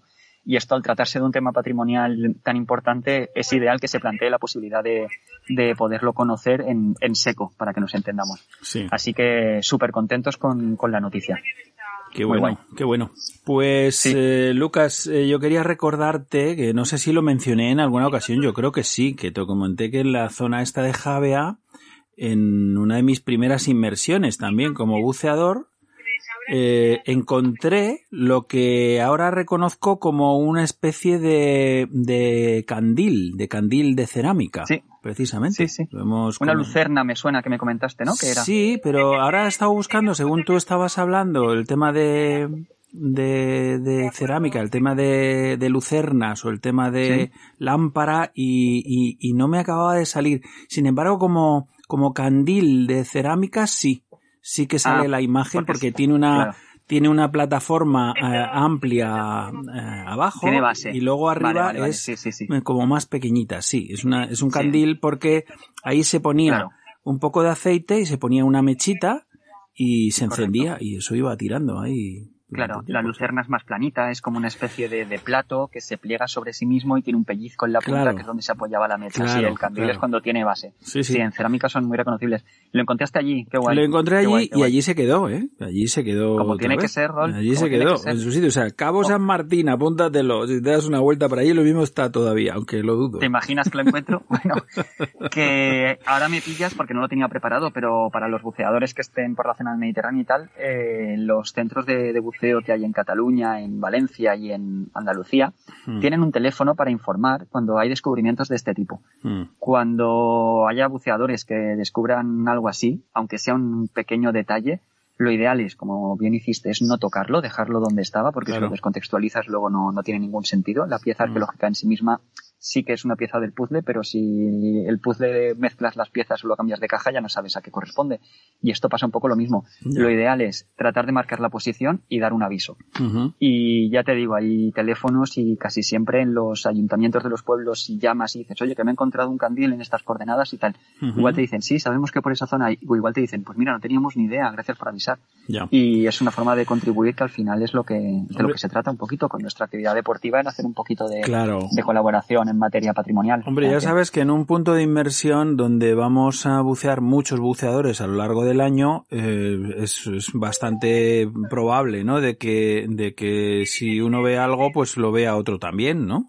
claro, entonces, pero no todo el mundo actúa de la misma forma. Claro, por eso lo digo, por eso lo digo. Lo ideal es dar un aviso por lo menos para que se mm. tenga controlado que si es eh, fácilmente o si es susceptible de que sea mm. Mm, cogido como souvenir, pues que se pueda, claro. que se pueda salvaguardar. O sea, esta es, otra cosa, otra de estas cosas que a veces decimos, bueno, yo lo echo de menos en la formación. Eh, cuando haces tu open water, claro, eh, te enseñan a bucear, eh, luego esto va viniendo con el tiempo, pero sí que sería interesante. Igual que yo creo que se está introduciendo un poco esa sensibilidad sobre el medio ambiente, también debería de formar parte del, de la formación del buceador novel, eh, pues una sensibilidad hacia el patrimonio, ¿no? Es decir, bueno, a ver, como buceadores vamos a encontrar cosas. Entonces no es lo mismo encontrar unas gafas de sol eh, de, que alguien se le ha caído de un kayak o de una barca o de un barco a que te encuentres un, un cepo de ancla, como estamos cepo de ancla, que te puedes encontrar y que la gente se encuentra. Sí. Y un profesor mío decía que bajo el agua se reconoce lo que se conoce.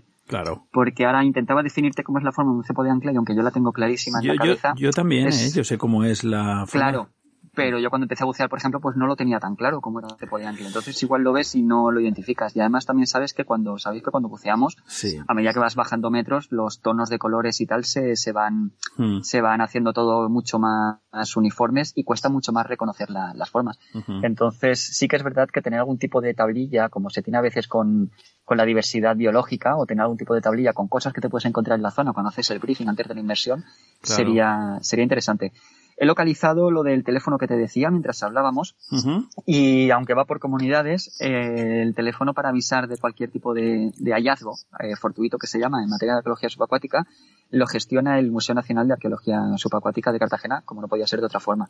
Y aunque aquí tenemos diferentes teléfonos, eh, no te los voy a dar porque no tendría sentido darlos ahora, pero deciros que si alguna vez encontráis algo, directamente he puesto en Google SOS Arqueología Subacuática, SOS de SOS, y enseguida te aparece el teléfono para que puedas llamar y dar el aviso y contribuir. Además, eh, estarán encantados. Lucas, yo creo que esto, esta información podría colgar de tu página perfectamente, ¿no? Está, en mi página está. Ah, pues en mi página está. Y te voy a contar una cosa que me da un poco de vergüenza. Cuando nos vimos en el Blue Drinks, llevaba pegatinas con el teléfono para todo el mundo y se me olvidó repartirlas. Vaya.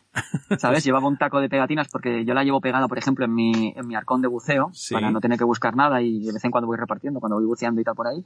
Y cuando hicimos el encuentro en Madrid, el Blue Drinks, llevaba unas cuantas y se me pasó.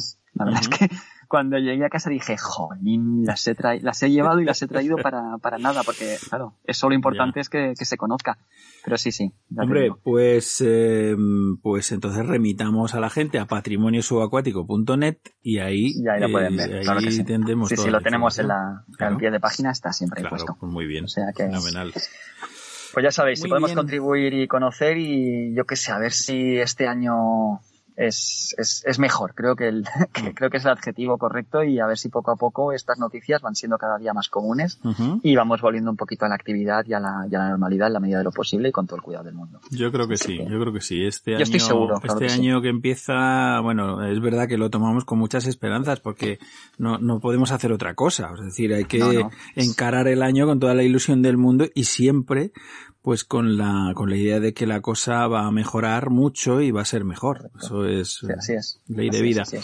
Y además es obligado y además no va a ser muy difícil que mejore. Eso te iba a decir, está el listón bastante, bastante asequible. Sí. Hay una campaña publicitaria que vi el otro día por aquí, de una compañía que no te diré, que en vez de poner feliz 2021 decía mejor 2021 y me pareció súper acertado. Claro. Súper acertado. Claro. Mejor 2021. Pues sí. Así que, en eso estamos. Muy bien. Una, una caña y un placer hablar con vosotros, como siempre, Roy. Igualmente, Lucas, aquí te esperamos como agua de mayo cada, cada vez que Cada vienes, 15 cada días, estamos 15 ahí días. Sí, eso es. Además tenemos cosas ya en la recámara. Un abrazo muy fuerte, amigos. Un abrazo fuerte, Lucas. Cuídate Feliz mucho. Hasta pronto. Adeu, Feliz gracias.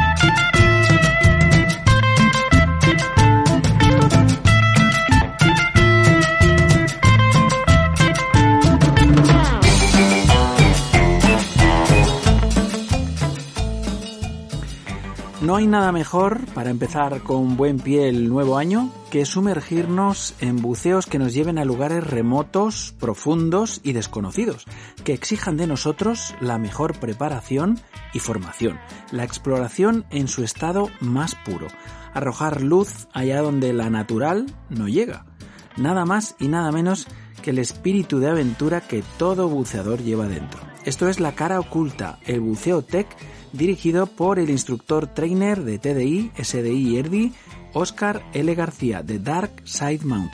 Buenas noches, Oscar, y feliz año azul, o azul oscuro, si hablamos del mundo de la cueva. Pues bueno, eh, feliz año, feliz año azul oscuro. Me gusta, me gusta eso del azul oscuro, sí. Bueno, bueno, bueno. ¿Qué tal? ¿Qué tal? Pues eh, la verdad que bien, aterrizando de las fiestas de fin de año y navideña. Y por supuesto, pues muy animado y con mucha ilusión de, de poder comenzar un, un nuevo año Mm. eh, con nuestros oyentes y con los enamorados del buceo técnico, de las cuevas y de todo lo que sea el agua en su estado extremo. Qué bien. Pues nada, hombre, nuestros oyentes ya sabes que son fieles eh, absolutamente porque, bueno, eh, este programa ya sabes que habla de lo, de lo nuestro, de lo que les gusta, de lo que nos gusta a todos, eh, del azul, del, del medio acuático, subacuático, como tú dices, ¿no? Y en este caso, pues del mundo del buceo técnico, que, que en fin, eh, los que no lo practicamos porque no tenemos esa formación, sí lo miramos siempre con un pelín de, de envidia, ¿no? De, en fin, que nos gustaría, nos gustaría, aunque no, no sea realmente nuestro reto en algunos casos, y hablo de, y hablo por mí, pero, el, hacer algún pinito siempre nos, nos llama mucho la atención, ¿no? Y nos, nos gusta, nos gusta tener eh, contacto con, con, con vosotros, con los que hacéis cosas un poquito más heavies, ¿no? De todas formas, eh, para hacer cositas, como dices tú, más heavy, normalmente se pasa por un proceso. Y yo invito a todos aquellos buceadores que de alguna forma eh, miren así con esa pequeña rintintín lo que hacemos, que se acerquen, que no es un salto al vacío, sino es más bien eh, un descenso peldaño a peldaño y, que, bueno, que se acerquen, que no hace falta comenzar desde el final. Se puede ir desde el principio haciendo buceos un poquito más complicados que los que hace, que lo que se hace, que lo que hacen actualmente y después se va complicando hasta el punto donde se sientan cómodos, es decir, no hace falta eh, para ser buceador técnico eh, simplemente hacer la parte extrema del buceo técnico, hay diferentes niveles, sí, hacer caro sin miedo. Claro que sí, y eh, de hecho eh, a mí una de las cosas que siempre me, me llamaba la atención y para las que estaba absolutamente dispuesto y predispuesto a decir, oye, eh, cuando tengáis una, una exploración, que tengáis ahí un, un, evento que, que hacer y demás en determinado sitio, oye, yo no voy a entrar a la cueva, pero a lo mejor voy a estar en la entrada, en la puerta, para echar una mano, para hacer un porteo, para, en fin, colaborar, ¿no? Formar parte del equipo, vivir la experiencia. Eh, esto, esto es muy interesante, macho. Esto me gusta mucho. Hombre, un proyecto eh, tiene varias fases y tiene muchos componentes y es tan importante aquel que está en la exploración, en, en como se habla en el AGOT, haciendo punta, como aquel que nos prepara la comida, como aquel que nos ayuda con el porteo o que crea eh, toda la parte de la infraestructura logística que es necesaria para mm. abordar los retos. Es decir, aquí todos somos muy importantes y realmente de lo que se disfruta en sí es de la experiencia. Claro. Si la experiencia es total, es decir, da un poco igual en qué parte de, de, la cueva te toque estar o en qué parte del proyecto te toque estar, sino es participar en algo que realmente eh, nos llena y después puedes decir, ah, hombre, yo he participado en esta exploración, en este sitio, ¿Y tú qué hacías? Pues yo ayudaba con la parte logística, yo eh, era abuso de soporte, de los que ponen las botellas o preparan el hábitat, o simplemente yo era de los que ayudaba a poner material porque estábamos en, una cima o, en, mm. o en un sitio donde era de difícil acceso. Es decir, todos los brazos son bien recibidos. Absolutamente, absolutamente. Esto, esto por ejemplo, lo, lo percibí de una manera muy nítida en, en bueno, una campaña que hizo Sabine Kerkau, eh, no sé qué tal, porque mm, la verdad es que no, no terminé de hacer el seguimiento, pero sí que le dimos bastante cancha por aquí, por el programa. Era una campaña que tenía en el Báltico para limpiar eh, pecios, ¿no? Pecios bastante profundos en algunos casos, ¿no? Pecios de la Primera y de la Segunda Guerra Mundial que estaban pues absolutamente abarrotados de redes, ¿no? Y entonces ellos hacían un llamamiento para que toda la comunidad del buceo eh, de Europa o del mundo que quisiera participar, pues era, era bienvenido. Y ahí, efectivamente, em, ella comentaba esto, ¿no? En, aquí en el programa, cuando la invitamos a que nos eh, contara un poco toda esta historia, pues que había, había trabajo para todo el mundo. O sea, todo el mundo tenía un, un granito que aportar, ¿no? Efectivamente, los, los buceadores más preparados y más cualificados serían los que harían las inmersiones profundas y harían el reto de ir eh, desmontando estas redes, que es eh, harto delicado y peligroso, ¿no? Pero había muchas, muchas cosas que hacer fuera del agua, ¿sabes? Eh, fuera del agua, dentro, a poca, a poca superficie. En fin, todas las manos son pocas en estas historias. Bueno, Oscar. Pienso que los grandes retos están hechos de los pequeños granitos que los conforman. Sí, señor. no hay un gran reto si no hay una pequeña ayuda, eh, una pequeña aportación que al final se convierte en una gran aportación hmm. uniéndolas todas. Está clarísimo, está clarísimo. Oscar, ¿qué nos depara este año, este año 2021? Pues este año 2021 nos depara mucho buceo técnico, mucho buceo en cuevas y sobre todo eh, nos, nos depara algunas exploraciones, eh, que van, alguna ya está en marcha, alguna comenzará dentro de poco.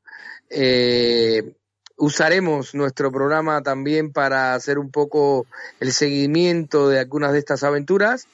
Eh, traeremos nuevos contenidos a nuestro espacio y, y nos convertiremos un poco más técnico. Llevamos años trayendo el buceo técnico eh, a Olde eh, y trayéndolo a, nuestro programa, más allá del espejo, pero ahora queremos también darle un poco de cancha a los buceadores técnicos en sí y, y eso lo podemos hacer solo de una manera, incluyendo que los temas técnicos y de cueva sean un poco más técnicos y nuestros oyentes habituales pues disfrutarán porque durante todos estos años han ido teniendo una introducción, pues ha llegado el momento de llegar a, al cuerpo.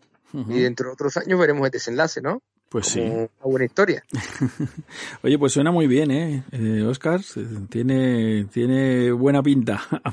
A mí me gusta cuando, cuando hay un poco esa ilusión, ¿no? Al principio de año eh, uno pues piensa en hacer muchas cosas eh, y es importante que se quieran hacer muchas cosas porque bueno, lo mismo luego no se pueden hacer todas, ¿no? O qué sé yo, nadie pensaba que este año iba a ser como es, ¿no?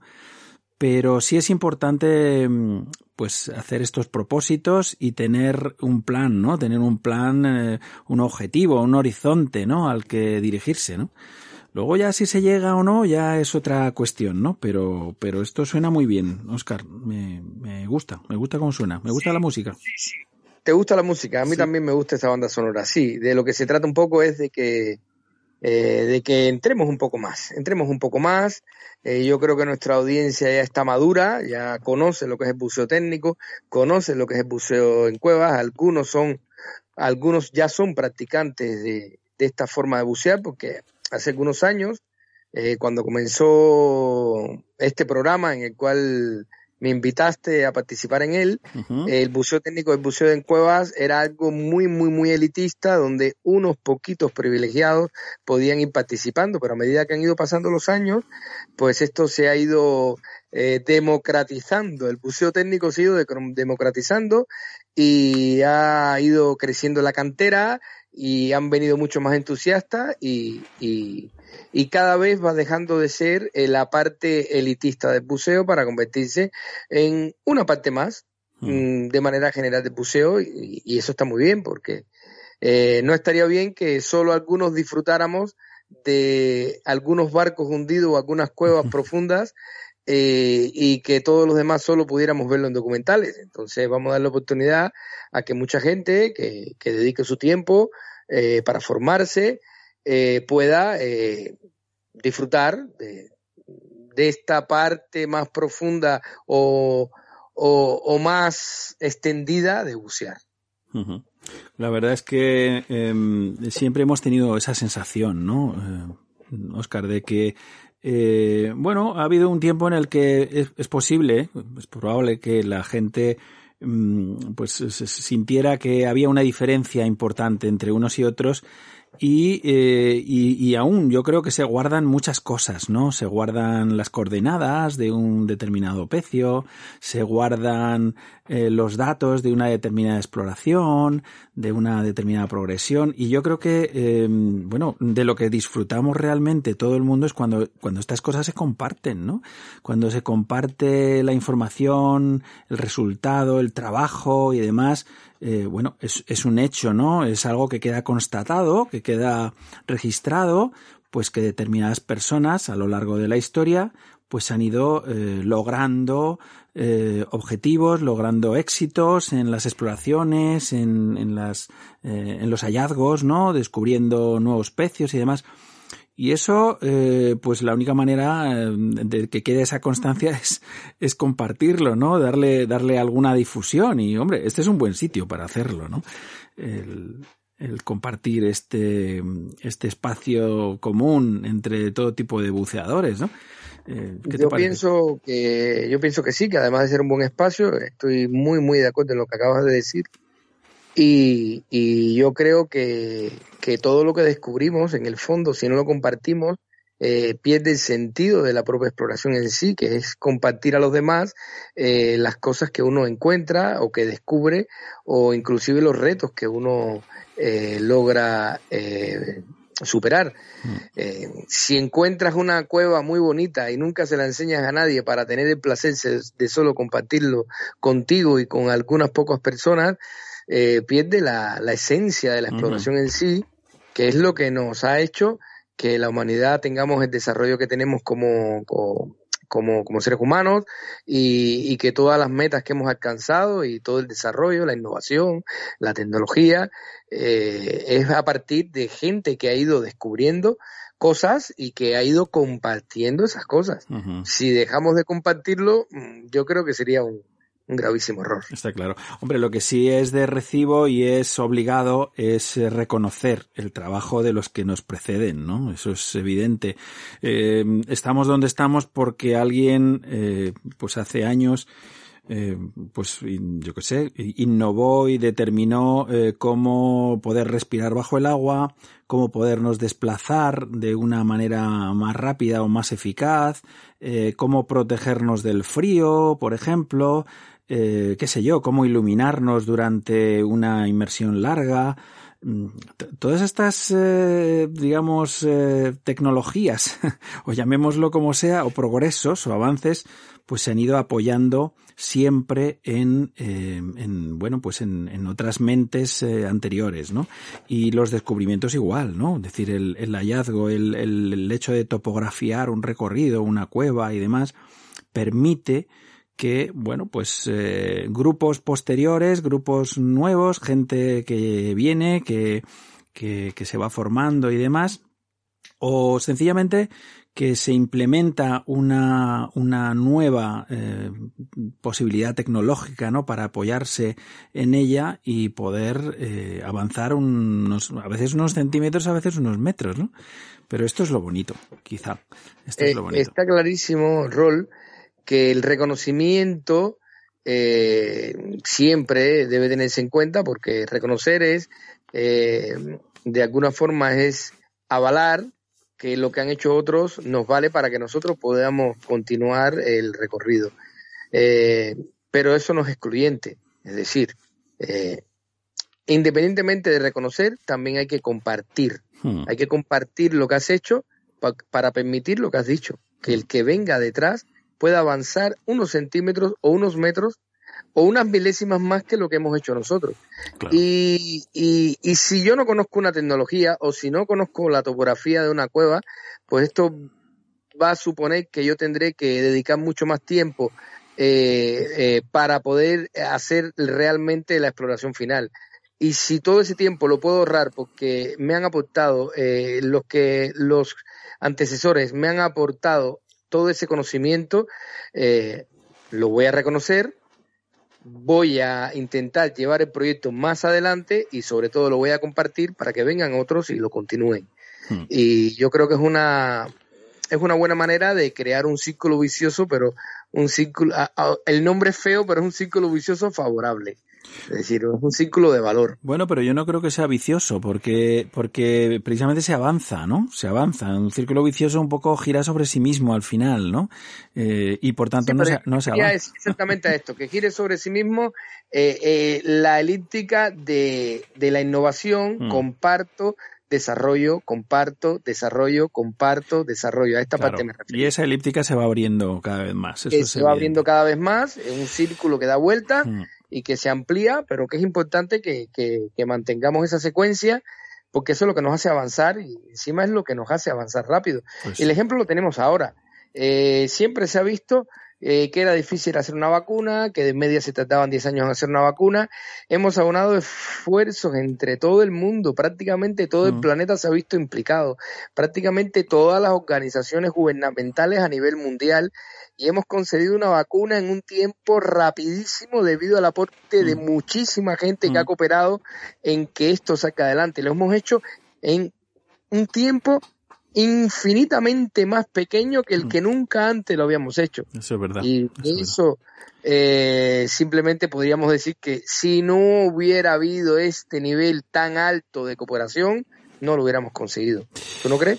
Absolutamente. Es más, eh, parece ser que todo ese esfuerzo y todo ese trabajo no solamente eh, está sirviendo para, para hacer frente a esta situación de pandemia, sino que eh, esa nueva tecnología, esa nueva forma de trabajar y esa, en fin, todos estos hallazgos y todos estos esfuerzos que se están haciendo eh, parece ser que van a tener un alcance mucho mayor, van a poder afrontar pues quizá otras enfermedades que, eh, que pueden tener origen vírico también y que pueden, mm, en fin, servirse y aprovecharse de, pues, de, estos nuevos resultados, de estas nuevas formas y de estos nuevos hallazgos que se descubren cada día. ¿no? Esto, es, esto es muy importante y es muy bonito, la verdad. Totalmente, pero que sepas que yo tengo la impresión que esto ha sido, el motor impulsor ha sido la cooperación, porque en muchos de estos temas de manera independiente se han, se han ido llevando y durante los años se han ido haciendo avances.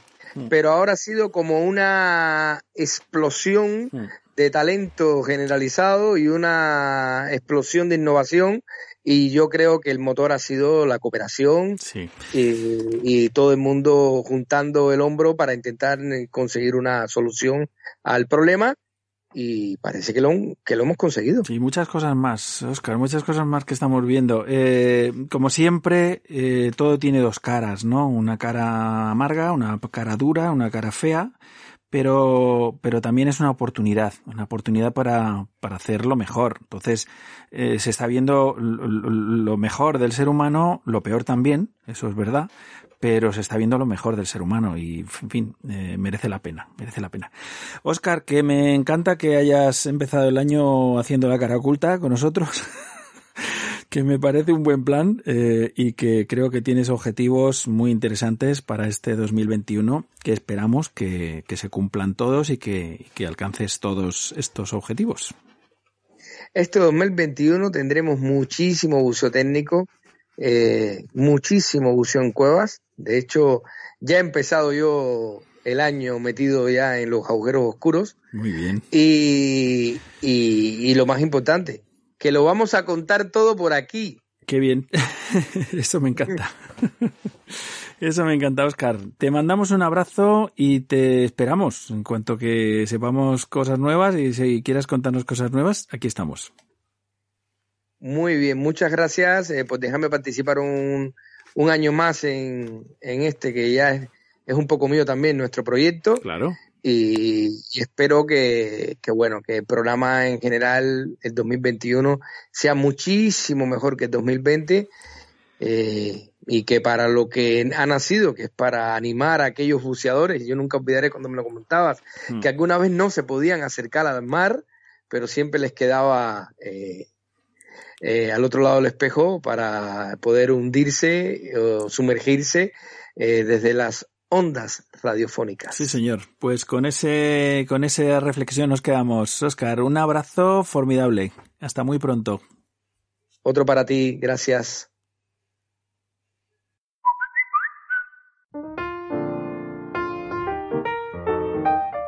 Tenemos una nueva forma de conexión con vosotros amigos, una fórmula para que los oyentes de al otro lado del espejo podáis participar también en el programa. Una vía a través de la cual ya puedes enviarnos tus audios, porque queremos escucharte y que te escuchen. Nos puedes contar tus experiencias como buceador, esa inmersión que te dejó fascinado, un viaje inolvidable o esa anécdota que te mueres por contar a tus amigos. O quizás sois un centro de buceo o un club de hombres rana que acaba de poner en marcha una iniciativa y queréis compartirla con toda la comunidad, qué sé yo. Ahora te toca a ti. Cuéntanos cuál ha sido tu mejor inmersión de las vacaciones, o si lo prefieres, un micro relato ambientado en el mundo submarino, un comentario que te apetezca hacer al programa, o simplemente un saludo, quizá desde tu crucero vida a bordo. O por qué no, invitándonos a bucear, a comer o a tomar unas cañas. No te cortes, sé tú mismo. El número de WhatsApp de al otro lado del espejo es el 689-376-961. Esta vez queremos escucharte a ti.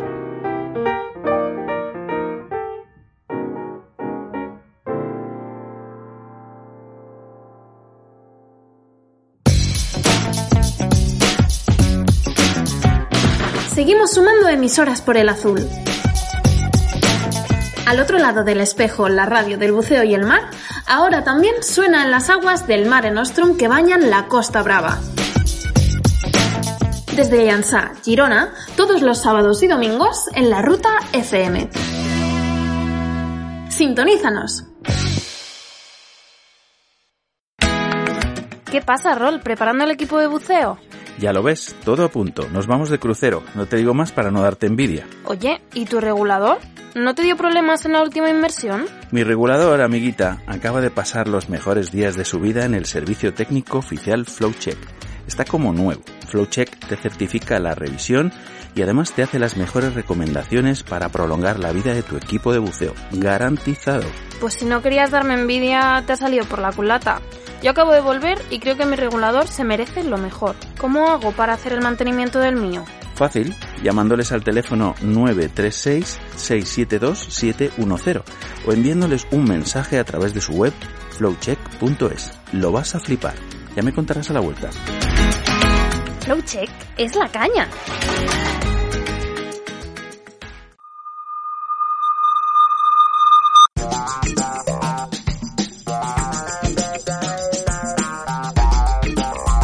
El espacio Mi cuaderno de buceo es tu logbook personal, a través del cual puedes compartir con todos tu experiencia de buceo.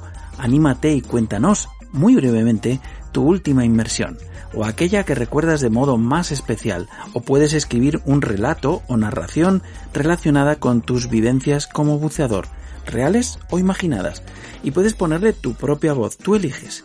Anímate buzo. Este otoño tienes un hueco aquí en la radio. Ponte manos a la obra y escríbenos. Ya sabes, al buzón del programa aolderradio.gmail.com o envía tu audio a través del WhatsApp 689 376961. Hoy compartimos el relato número 97 del concurso de relatos de buceo que nuestros amigos de Viajar Solo organizaron felizmente y este se titula Probablemente cuando me sumerja encuentre las respuestas. Introducción. El escritor vive en la búsqueda, exprime la experiencia y se embarra sus jugos en todo el cuerpo. Es por eso que, no alejado de su mundo alterno, regrese constantemente y se sumerge. Podríamos pensar que en la soledad submarina ha estado tan cerca de conocer quién es realmente las cuevas, las cavernas. Esta vez el viaje le pareció excitante al ver dentro de la programación que los sitios de buceo se realizarían en cuevas y cavernas. Sin pensarlo dos veces, compró su boleto, empacó sus maletas y se encaminó nuevamente a la búsqueda con la frente en alto. En verdad que se sentía orgulloso de la nueva faceta que asombraba su curiosidad. De pronto se encontró abordado por los sonidos salvajes de la jungla y armado con sus mejores galas submarinas. Y no era para menos, ya que había escuchado que mucho tiempo atrás en la cultura maya se realizaban rituales donde ofrecían vidas a los dioses a través de los cenotes. Ahí parado, a escasos tres pasos de entrar a ese hoyo localizado en la tierra, se estremeció y comenzó a sudar. No sabía si era por el agobiante calor que hace en ese lugar o si era porque su imaginación comenzó a burlarse de él haciéndole bromas crueles. Sabía de antemano que la cultura plasmada dentro de las cuevas y cavernas tendría cierta peculiaridad.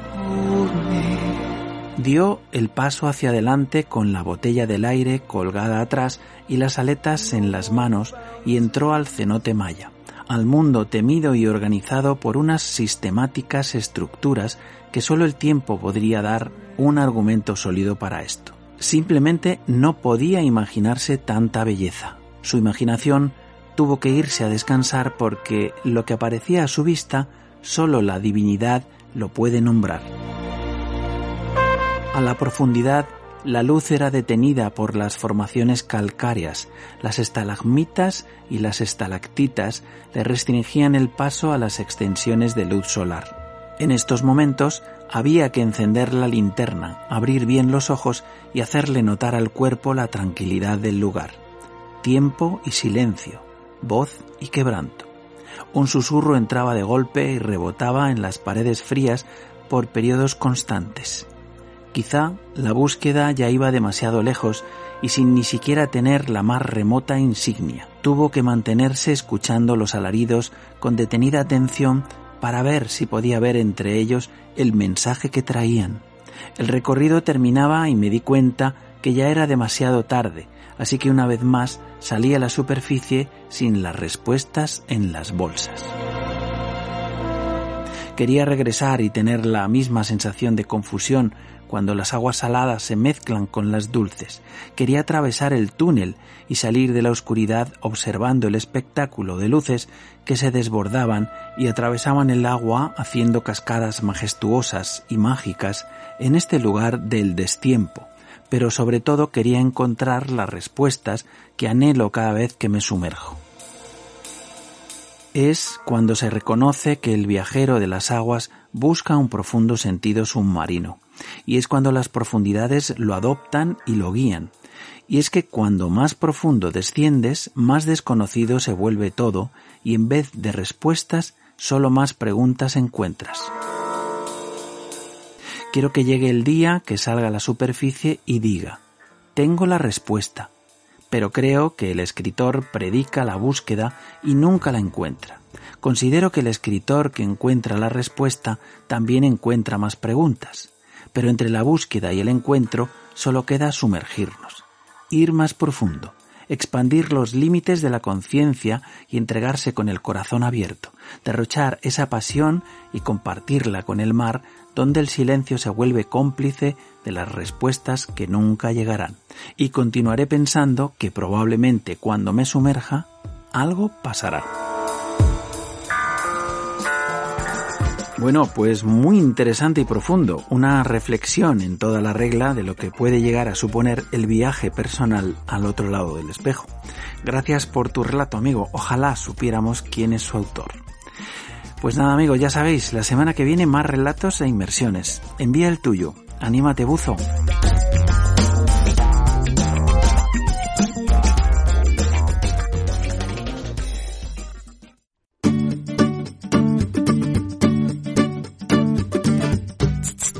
Buzo, ¿sabes todo lo que Dan Europe viene aportando al mundo del buceo? Seguro que sí. Somos casi medio millón de buceadores de todo el mundo apoyando a la organización que más se preocupa por la seguridad de todos. Investigando y desarrollando procedimientos que tienen en cuenta tu personal fisiología y el perfil de tus inversiones. Y ahora nos toca echarles una mano. ¿Qué cómo? Súper fácil, manteniendo tu afiliación por solo 25 euros al año, con un montón de ventajas solo por ser miembro de esta increíble organización como su línea de emergencia 24/7, consulta médica, asesoramiento legal y un montón de recursos formativos sobre medicina y seguridad del buceo. Multitud de descuentos especiales a la hora de adquirir tus equipos, salir a bucear o comprar productos y merchandising en la tienda Dan. Y además, cuando llegue el momento de volver a bucear, estar afiliado a Dan Europe será la mejor opción para obtener la mejor oferta en tu seguro obligatorio de accidentes de buceo. Si siempre habías elegido como buddy a Dan Europe, ayúdanos renovando tu afiliación ahora por solo 25 euros. Y si es la primera vez, descubrirás que ser buzo Dan tiene la mar de ventajas. Por una organización que vela como nadie por tu seguridad como buceador. Afíliate ahora a Dan Europe.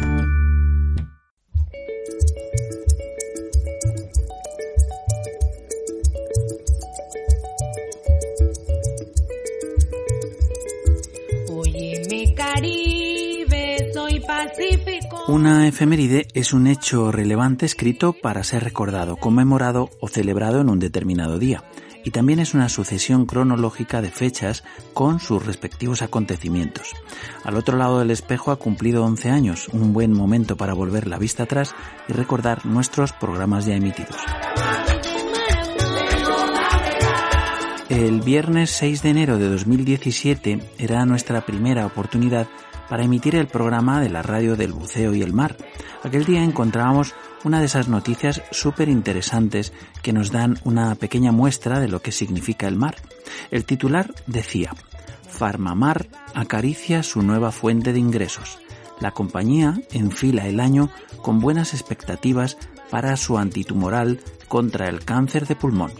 Una auténtica pasada de noticia que nos sumergía directamente en la fuente de recursos farmacológicos que tenemos en los océanos, ayer y hoy, una auténtica esperanza para la humanidad. Y claro, sonaba la edición 218 de Al otro lado del espejo. Este fue nuestro sumario. Con motivo del segundo aniversario de los encuentros Blue Drinks Madrid, conectábamos con Mónica Alonso y Daniel Martínez, y también con Julia Baranguarán, con los que intercambiábamos impresiones acerca de la fiestuki que hicimos con este motivo. Saltábamos virtualmente hasta la Universidad de Granada para conectar con webpixel.es, el espacio de vídeo submarino de Juan Monterey. Tuvimos un peculiar y diferente espacio de biología de mis amigos los peces. En aquella ocasión, ya casi ni me acordaba, con el gran Frank Gómez de Piscis Diving, un verdadero entusiasta y defensor del mundo submarino. echábamos un vistazo al Nautical News Today, la sección de las noticias del mar con su director Sergio W. Smith. Teníamos también el tiempo de la conjura de los pecios, la arqueología submarina que nos llegaba de patrimoniosubacuático.net y a cargo de Lucas Sáenz. Terminábamos haciendo una conexión con Provitec, la empresa de proyectos biológicos y técnicos expertos en pesca, acuicultura y medio marino, y charlábamos amenamente con su gerente, Luis Ambrosio. Y como siempre terminábamos con la agenda de propuestas y actividades para el fin de los próximos días hasta una nueva cita en las ondas. Una semana más y otro programita más que ya forma parte de nuestro patrimonio radiofónico y que se encuentra a vuestra disposición, como todos los anteriores y posteriores, en nuestro sitio de al otro lado del espejo en ivox.com.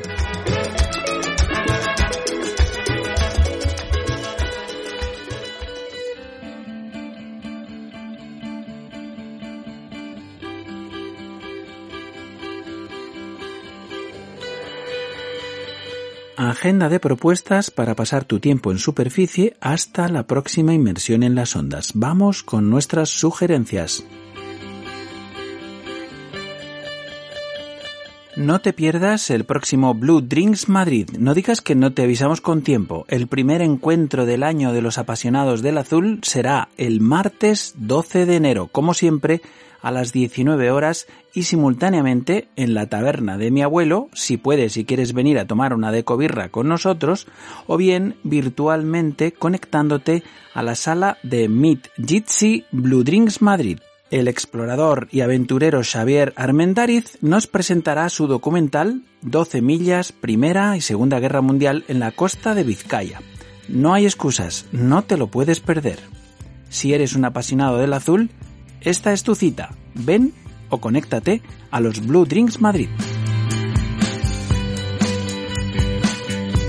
Hasta el 24 de enero se encuentra accesible y ubicada en la planta noble del Real Club Náutico de San Sebastián, en su privilegiado enclave en el mismo corazón de la playa de la Concha, la exposición de las fotografías participantes en el segundo trofeo de Photosub del Cantábrico, organizado por la misma entidad.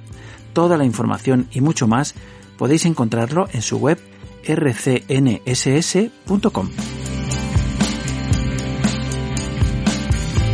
Martes 26 de enero a las 18 horas, organizado por Cátedra de Historia y Patrimonio Naval, conferencia Juan de la Cosa, a cargo de don Manuel Sieira Valpuesta, consejero colaborador del Instituto de Historia y Cultura Naval en el Salón de Actos del Cuartel General de la Armada, la calle Juan de Mena número 7 de Madrid. Debido a las medidas sanitarias, el aforo es limitado, por lo que si estás interesado deberás hacer una reserva en el correo electrónico ihcn-medio mde.es o en el teléfono 91 379 5050. Esta conferencia también se emitirá en directo por el canal de YouTube de la Armada Española. ¿Te gustan los tiburones? Seguro que sí. Una cosita que sí podemos hacer, además sin movernos de casa, es entrar en la web de www.stop-mediofinning.eu y firmar para prestar tu apoyo en la iniciativa legislativa ciudadana que trabaja para acabar con el comercio de aleta de tiburón en Europa. Si toda la comunidad del buceo, como siempre sensible a estos temas, prestara su apoyo a esta iniciativa ciudadana, sería más que suficiente para lograr el 100% de las firmas necesarias. Por eso queremos pedir tu colaboración. Anima a tus compañeros de buceo a entrar en stop-mediofinning.eu y firma la petición para que el Consejo Europeo debata esta justificada propuesta. Los océanos del planeta te necesitan. Y hablando de tiburones, si buceas por la zona del Cap de Creus y has visto algún tiburón, puedes participar en el ProSharks Project, colaborando con SharkMed, Cat Sharks y Sotamark Shark Tour. Si tienes imágenes de foto o vídeo o si tienes la posición GPS del avistamiento, colabora con el proyecto enviando los datos que tengas al correo info.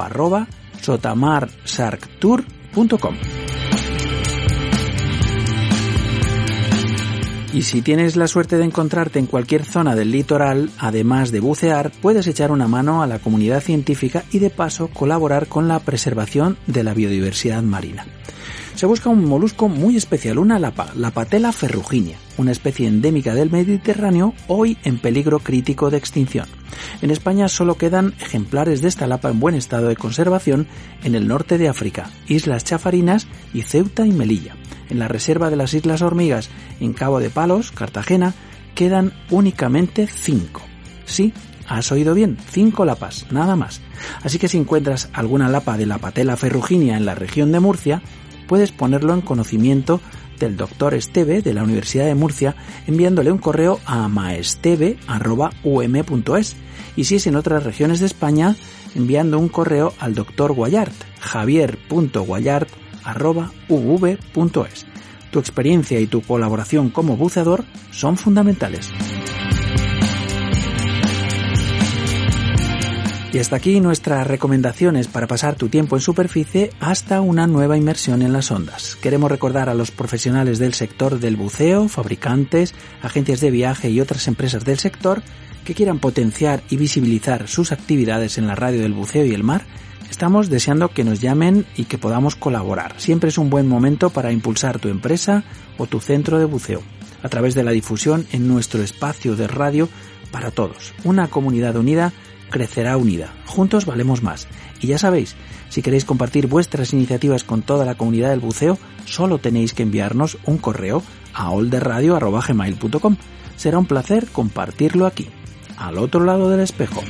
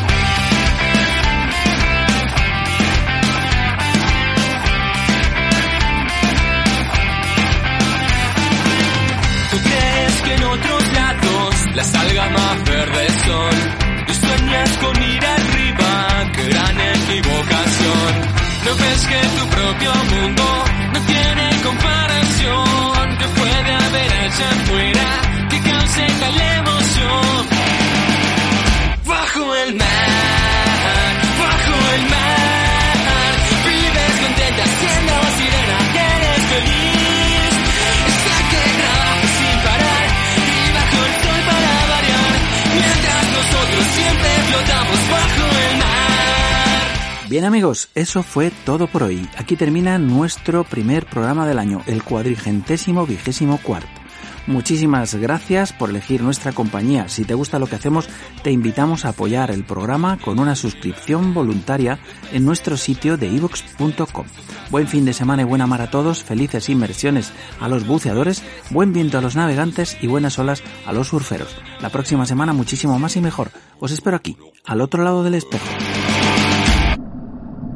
Saludos salados a Virginia Soldan Marugán, Joana Oliveira, Luis Enrique, Clever Luz, Javiera S. y Ernesto Redfield Dixie por habernos regalado un me gusta en nuestro sitio de Facebook. Y también enviamos saludos a Benidor Nisos, Tata Mari Prado y Pedro White Shark por hacer lo propio en nuestro Instagram y a todos vosotros por ser fans de nuestro proyecto radiofónico. Gracias de corazón por escucharnos. Surcando las ondas hercianas a bordo del submarino amarillo en la producción y en las voces, Luis María Naya, Jesús Carlos Preciado, Mercedes Varela, Lucas Sáenz, María Díaz Llanos y Óscar L. García. En la despedida del programa, Gael Cáceres y a los controles en la sala de máquinas y dando la brasa al micrófono, un servidor, Rolf Freeman, que os envía un cálido y que pasiano abrazo. Saludos salados, gentes de la mar. Nos vemos en los mares o en los bares. Hasta entonces, felices burbujas y hasta la próxima. Y no te olvides sonreír también bajo el agua. Adiós.